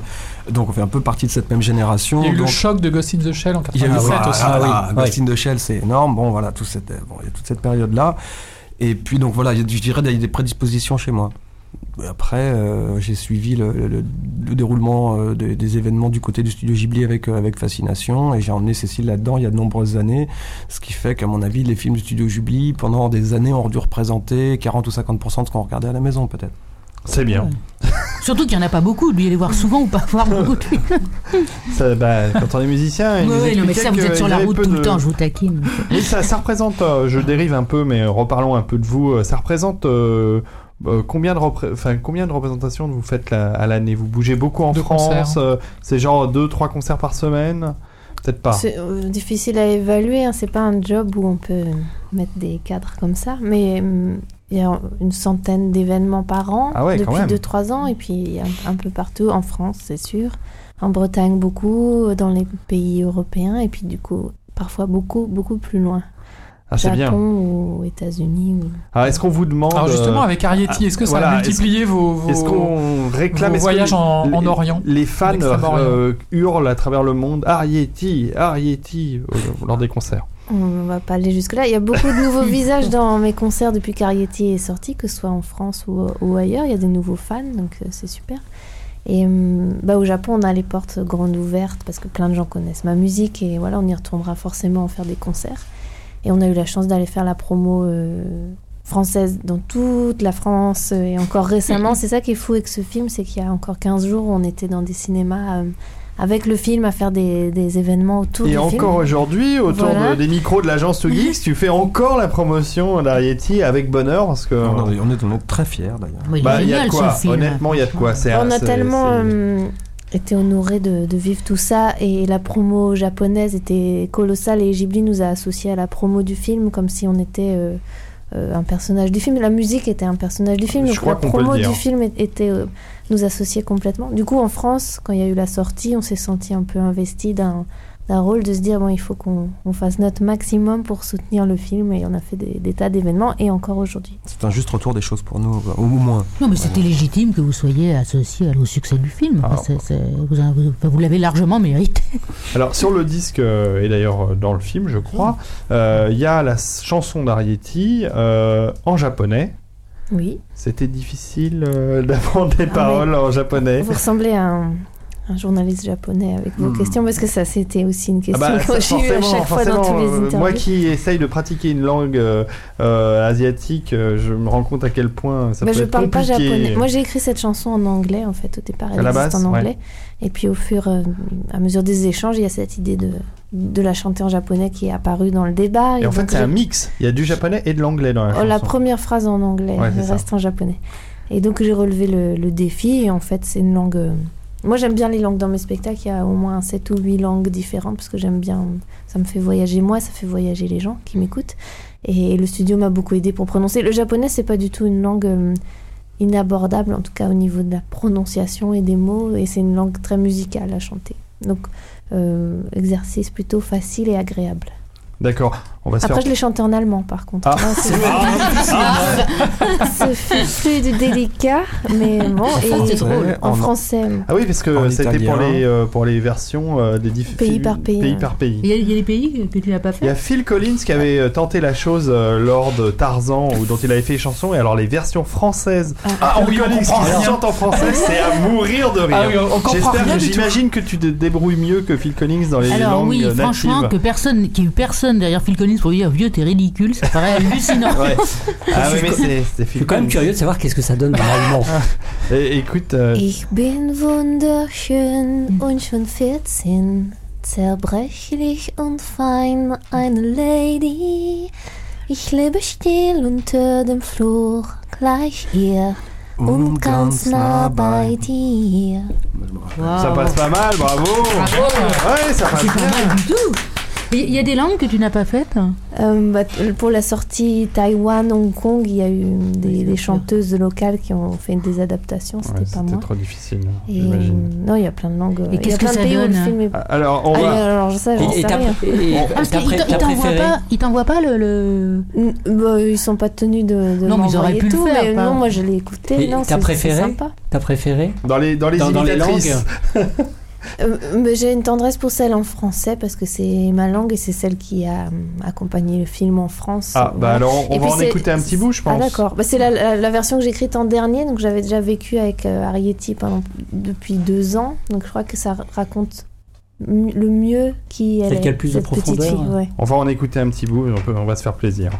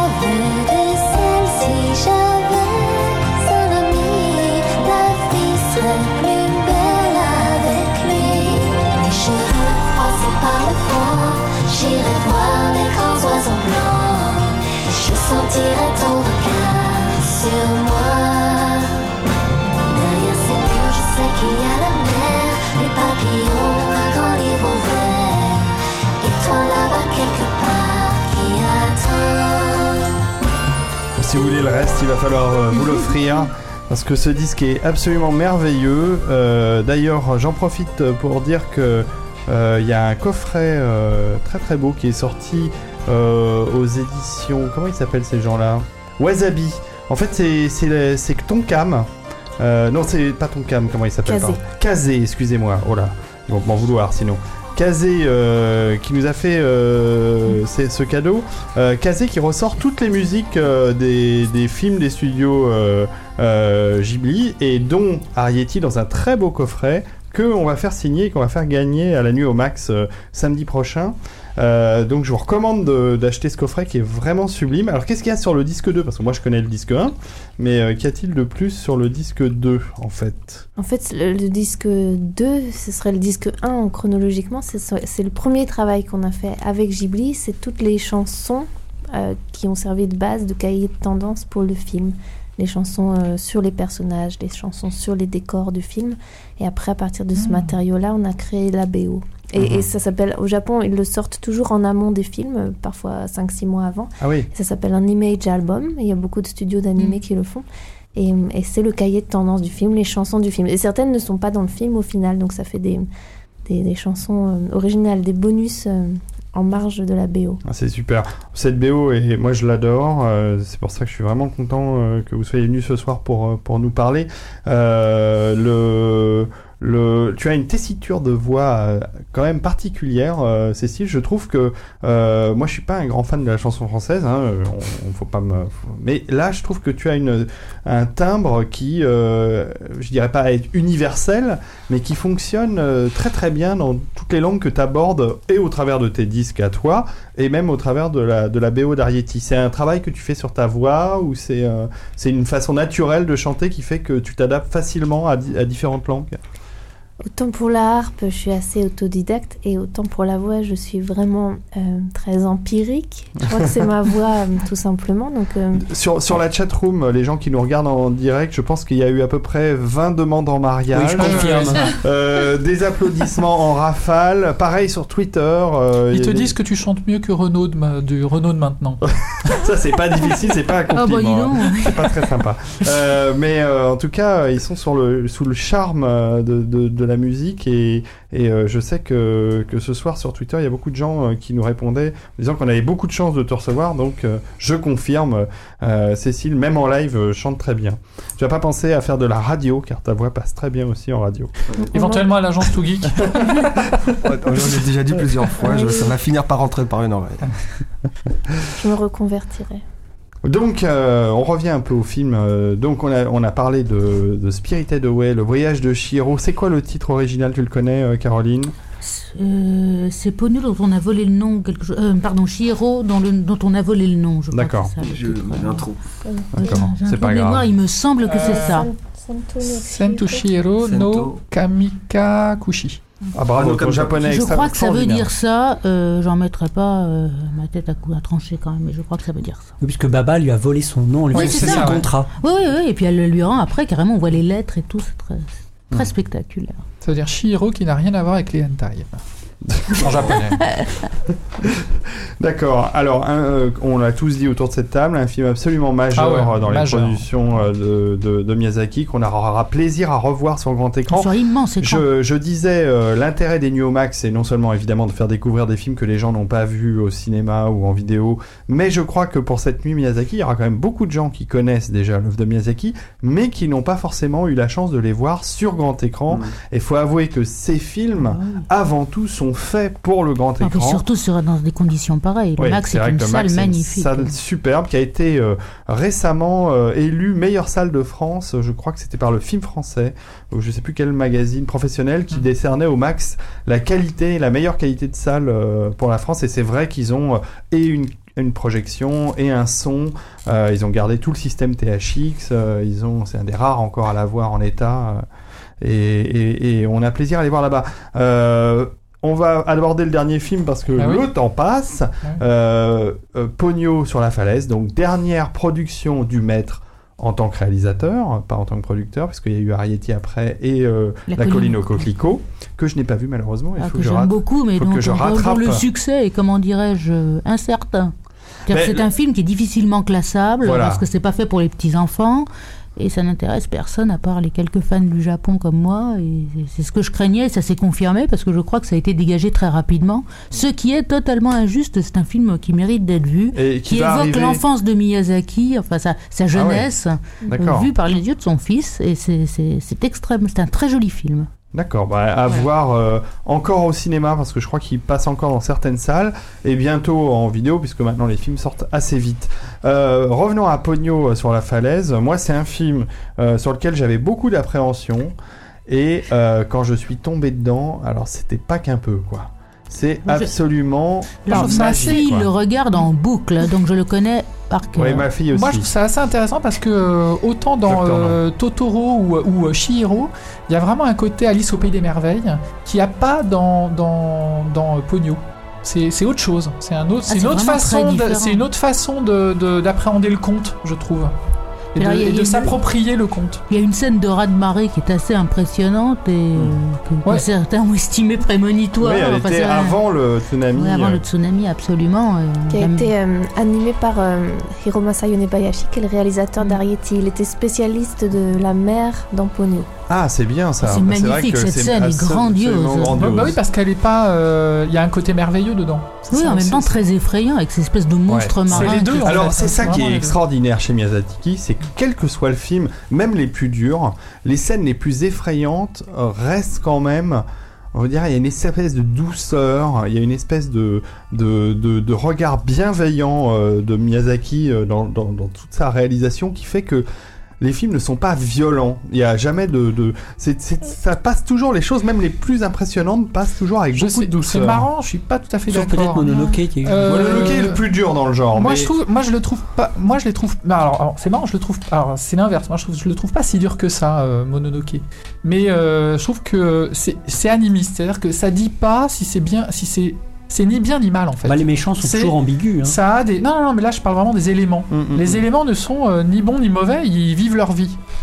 Et c'est euh, typiquement euh, un regard animiste sur les, sur les choses, je trouve. Oh, puis il y a de très belles choses. Les hein. éléments ont leur esprit, et cet esprit peut être courroucé, et quand il est courroucé, il peut tuer aussi. Ouais, C'est ouais, ouais. pas, Il y a de très belles choses dans Pogno, notamment les rapports avec, les, avec le troisième âge, euh, l'importance, l'importance des sûr. vieilles dames. euh, ça, c'est absolument magnifique. Et donc, un petit mot pour dire de quoi ça parle quand J'ai même. Sûr. Alors, alors, Miller. avant tout, on peut qui, dire. qui peut pitcher Pogno Alors, Alors, bah, moi je dirais en un mot euh, C'est celui qui dit qui est, vas-y. Vas-y Simon. Alors, il faut vraiment, s'en tenir à un mot, parce que effectivement derrière c'est l'histoire la plus folle, euh, une des plus folles, à, à comparer justement à Chihiro euh, pour moi. Euh, non, c'est l'histoire d'une petite fille poisson qui veut devenir une vraie petite fille humaine Hmm. et qui a la malchance ou le- la, la chance au départ et la malchance quelque part d'avoir un papa qui n'est pas très d'accord avec ça, qui est Un sorcier. le Un sorcier. sorcier. Le- Ah, c'est un humain a priori. Au départ, oui. C'est une relecture de la petite sirène, on peut C'est la la version de la petite Ah oui, sirène. elle est tombée mais- amoureuse. Et quel est le papa qui aime son gendre? Je vous le demande. Mais aucun. Ah. Si on peut pitcher euh, un peu plus, euh, le père de Pogno est humain, sa mère est une, la déesse de la mer. Euh, Sacrée ascendance quand même. Euh, ouais, donc euh, et euh, Pogno a plein de petites sœurs, c'est assez amusant euh, dans le film. Mais euh, alors le personnage a une évolution graphique euh, pendant tout le film qui est vachement intéressante. Le personnage change Mm. de forme, est protéiforme et euh, c'est super bien Et ce qui est quoi. étonnant chez Miyazaki, c'est la façon dont il filme les toutes petites filles. Que Ouais, ce ouais. soit May dans, dans Totoro bien, bien ou, sûr. ou On, Ponyo. on- on y pense en voyant Mais c'est Pogno. vrai, hein. c'est absolument extraordinaire. La façon, il y a un moment, une, une scène où elle s'endort, on voit vraiment une petite fille de 3-4 ans. Quoi. Il, a- il, a- il a- il sait saisir de façon extraordinaire la toute petite enfance. Ouais. Et, et, euh, la, la, la partie Bah, c'est magique le- ouais. dans. C'est un côté un peu Disney, moi je trouve. Ah, dans moi, Je le- suis pas d'accord par Non, non, non, euh, non, mais je parle de la, de la, de la, de cet aspect-là. C'est d'arriver à capter, et là je parle du Disney père, hein, de- Oui, oui, des oui. Disney des années 50. Euh, quand il arrivait à capter des, des, des, des, des mouvements naturels de, de, de Oui, je petits enfants ou d'animaux ou de choses comme ça.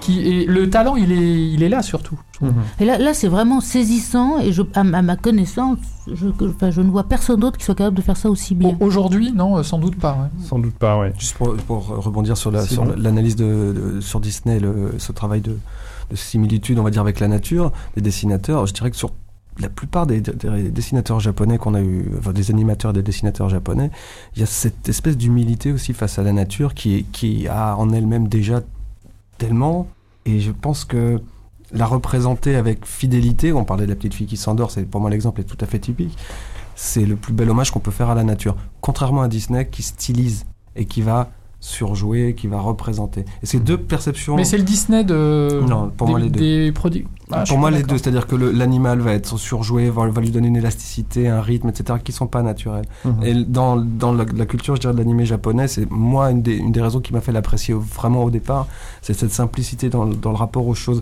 Je repensais, euh, on parlait de Koganei, qui est la banlieue de, de Tokyo, où est situé, situé le, le studio de, de, de Ghibli. Et bien en fait, il se retrouve dans le film Arietti avec une, une, euh, une simplicité, une acuité qui sont absolument renversantes parce qu'on re- retrouve des détails ou, des, ou des, des choses comme ça. Et en fait, quand on a compris ça, on a compris tout le reste de l'animation japonaise. C'est-à-dire que c'est en dehors de toute la créativité, de la folie qu'il peut y avoir dans des films Mm. comme Chihiro, c'est aussi beaucoup cette simplicité du rapport à la nature qui va être juste de la. euh, C'est ce qui Le réel. Ouais, Le ce qui fait que j'aime autant tes paysages, des choses comme ça qui Mm. rendent comme personne. Ça, je suis tout à fait d'accord avec toi. Quand, euh, quand Chihiro est sorti, on nous avait emmené visiter le- le- l'établissement de bain Mm. qui l'a inspiré, mais c'était extraordinaire parce que tu Mm. avais l'impression vraiment d'être dans le film. Et moi, la, la- la- la différenciation avec beaucoup d'autres euh, traditions d'animation qui sont tout à fait remarquables par ailleurs, c'est justement cette, cette véracité, cette simplicité.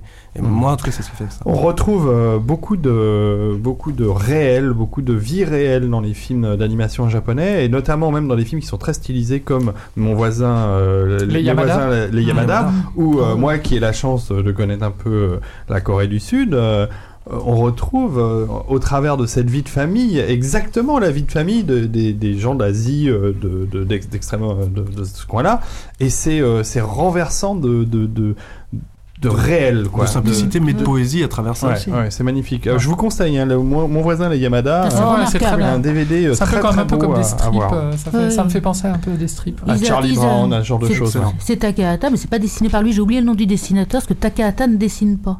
Ah oui, il est Ouais. juste réalisateur. Il est juste réalisateur. Bah, c'est déjà pas Ah mal. bah, non, c'est juste, c'est c'est un peu, effectivement, c'est un un peu peu péjoratif, ce que nous ne pensons pas.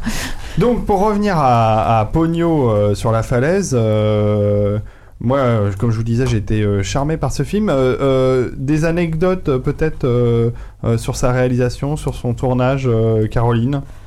C'est un film auquel Miyazaki tient beaucoup parce qu'il était très très attaché euh, à ce personnage de petite fille qui lui rappelle euh, justement une de ses petites filles à lui.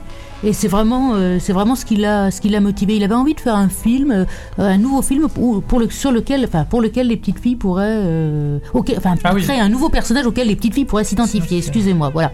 Donc euh, il s'est vraiment beaucoup attaché à ça. euh, il estimait que enfin, deux thèmes le, le- le travaillaient vraiment. Déjà le fait qu'il estimait que dans beaucoup de films d'animation japonais, les garçons étaient trop, mis- trop mis en avant. Mhm. Et ensuite, il avait envie de, de, de créer des personnages de, de vieillardes, Ouais. qui sont des personnages qu'on voit très très peu dans l'animation.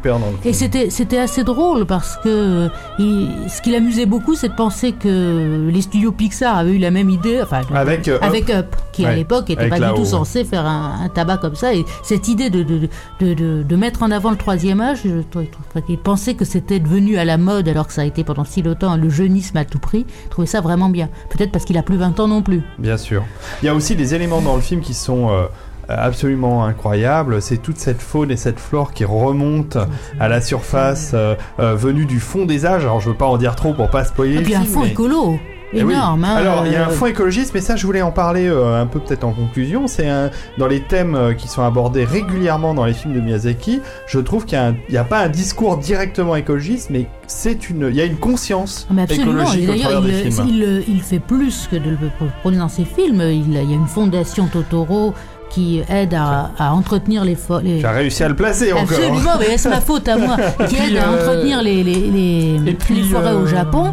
Il y a eu d'ailleurs une, une Et puis pacifiste aussi, parce qu'il faut. Absolument. Et toute cette génération de, de réalisateurs qui, ont, qui, ont, qui avaient 5-10 ans euh, à la fin de la Seconde Guerre mondiale, et donc qui ont, euh, qui ont connu la bombe, entre guillemets, euh, c'est euh, bah, c'est toute cette génération de, de, de, de mangaka et d'animeka, je sais pas si, si, si on dit ça. Oh oui, allez.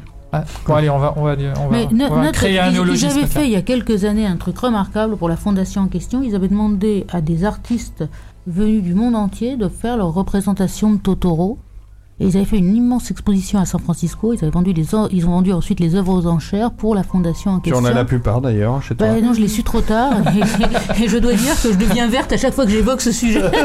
oui, c'est Tu vrai, de tu t'es de pas ruiné, tu veux dire Ça n'est Et pas la non, je, webcam leur- qui est je mal me réglée. serais, je me serais probablement ruiné. Il y en avait des tas d'artistes euh, très connus avaient euh, donné leur propre version de Totoro. C'était passionnant de voir leur vision, Mhm. qui n'avait évidemment rien à voir avec celle on, de on Miyazaki. voit ça aussi euh, sur les personnages de Marvel, par exemple, des super-héros, des tas d'artistes qui font leur euh, interprétation. Et là, c'était vraiment très très différent parce que certaines fois, on le reconnaissait vraiment Ah à oui. peine. C'était vraiment une, une, une vision d'un- d'une espèce de divinité sylvestre qui était destinée euh, donc à, fond- enfin, financer la fondation en question. Donc Miyazaki est très impliqué. euh, Mhm.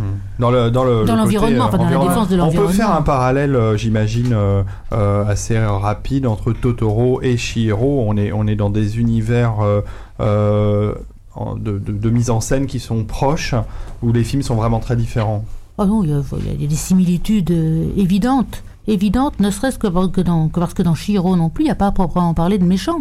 Mhm. Le père de Shihiro euh, a un petit peu tendance à lui serrer la vis, mais c'est pas un méchant. Il pense vraiment qu'il agit pour son bien et à la fin, il arrive à récipicence. Et, Mais Moi, je trouve que c'est, c'est globalement euh, japonais de de, Hmm. de, de pas avoir de méchants, euh, de pas avoir comme ça de. de, de, de- Le caractère manichéen. Voilà, voilà. C'est pas manichéen. Le, le, le manga est rarement manichéen quand même. C'est ce qui fait que Totoro, d'ailleurs, est un film qui ennuie des tas de gens parce qu'il s'y passe rien. Ça plaît aux petits-enfants et aux adultes, mais ça plaît pas aux ados parce qu'il faut bien reconnaître que c'est plutôt contemplatif. Ouais. Ouais, c'est vrai. Et il puis, s'y euh, passe pas une foultitude de Il se passe choses. plus de Et puis, choses c'est dans, basé dans sur, que euh, dans l'idée. d'ailleurs. Euh, que dans Totoro. Pardon. Puis c'est basé sur l'idée. Enfin, c'est le- le- l'idée a une valeur, ce qui n'est pas forcément reconnu dans les pays occidentaux, euh, que l'idée puisse avoir une valeur. Mhm. en fait. Parce que le Totoro, on le voit pas beaucoup dans le film. Non, bah je non, peux non, vous le non, dire. Moi, non, je- moi non. qui collectionne les, les cellos, pour trouver un cello de Totoro, je me suis accroché parce que le Totoro Donc, si est le- rare. Plaisir à Caroline Vier, envoyez-lui des cellos originaux de Totoro, elle sera ravie. Donc, je les accepterai avec magnanimité. Voilà, c'est ça. Bon, que- qu'a- que- qu'ajouter d'autre, docteur Non euh, Lors de ton père, je pense qu'on a fait un peu le tour euh, du sujet. euh, on, est, on est déjà, ça fait Il y en, a- déjà il y en deux heures que nous à sommes ensemble. encore, mais- euh, avec euh, énormément de plaisir. Euh, c'est sûr qu'il y aurait encore sûrement beaucoup de, beaucoup de choses euh, à dire euh, sur. euh, Non, moi Sur, je, conseillerais simplement d'aller revoir euh, Le Roi et l'Oiseau Mhm. euh, de Grimaud et sur euh, Prévert, je crois, sur un Mhm. texte de Prévert, qui a été euh, une des sources d'inspiration, on peut dire, euh, du Château dans le ciel. Voilà. Mhm. D'accord. Ben, euh, moi, ce que je peux dire, c'est que si cette nuit, et c'est bien parti pour l'être, est un succès, euh, j'espère que nous referons euh, une nuit Miyazaki l'année prochaine. prochaine.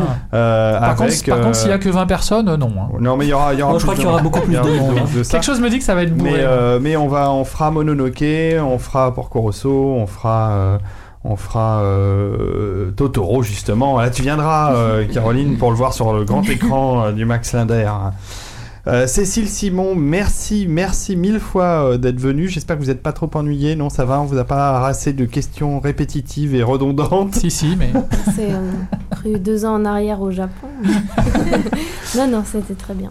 Bon, euh, j'espère que vous reviendrez pour nous parler de vos futurs projets euh, euh, musicaux et cinématographiques. Euh, ça- ça- ça- Vous nous avez teasé là, il va falloir euh, euh, revenir euh, nous en parler. Volontiers. Caroline, euh, merci beaucoup d'être Eh venue ben, nous parler de, Miyazaki. Euh, ça faisait longtemps que nous nous étions vus avec euh, Caroline. C'était l'occasion. J'ose pas dire combien de temps. Euh, Le temps passe trop vite, mais c'était l'occasion de se revoir pour parler de quelqu'un que nous aimons vraiment beaucoup, qui est euh, Miyazaki. Lors de ton père, tu as appris quelques petites Ah, choses? énormément de choses. J'ai pris beaucoup de plaisir à vous écouter. Bon bah écoute, euh, moi aussi, euh, Docteur Non. Ah bah, je suis ravi d'avoir euh, rencontré nos invités surtout. Eh bien, on, dans la chatroom, euh, ils s'excitent, euh, ils sont bien contents aussi. Euh, et ils font leur prog- propre programmation des nuits au max. euh, donc Porco Rosso, Pompoko, Ah ouais. Kiki, euh, il y en a pour tous les goûts. Je pense que si. Oui, c'est très, bien. c'est très bien. non, mais bien Pompo- sûr. alors, euh, moi, c'est un, euh, c'est un de mes Ghibli préférés. Moi. Mmh, Pompoko, Pompoko. j'adore, j'adore. Pompoko, ouais, C'était c'est de très, très bien. Tanaka, justement. Oui, absolument. Bon bah voilà, il faut les faire tous. hein. On va faire un week-end entier Ah. au Max Linder. On va squatter euh, là-bas. En attendant, on va se retrouver très rapidement avec Lord ton père euh, pour euh, une nouvelle émission euh, Jeudi. jeudi euh, qui s'appellera Allo Geek. Alors là, n'hésitez pas à appeler le 0 970 405 970 euh, numéro non surtaxé Voilà. pour Ah. nous laisser vos questions geek. De geek. Oui, Voilà. et nous y répondrons. J'en ai On déjà essaiera, on une. essaiera J'en ai de déjà une, je l'ai mise de côté. Donc euh, laissez sur le répondeur euh, En vos questions à Allo Geek. En particulier si vous n'avez, si vous n'avez pas de copine. Oh, bah, ça peut, Merci, euh, merci, ça No, ça peut va. avoir avec d'autres choses. hein. Je remercie encore mes invités euh, d'être venus et à très bientôt pour une prochaine Agence to Geeks. Au revoir. Au revoir. Au revoir.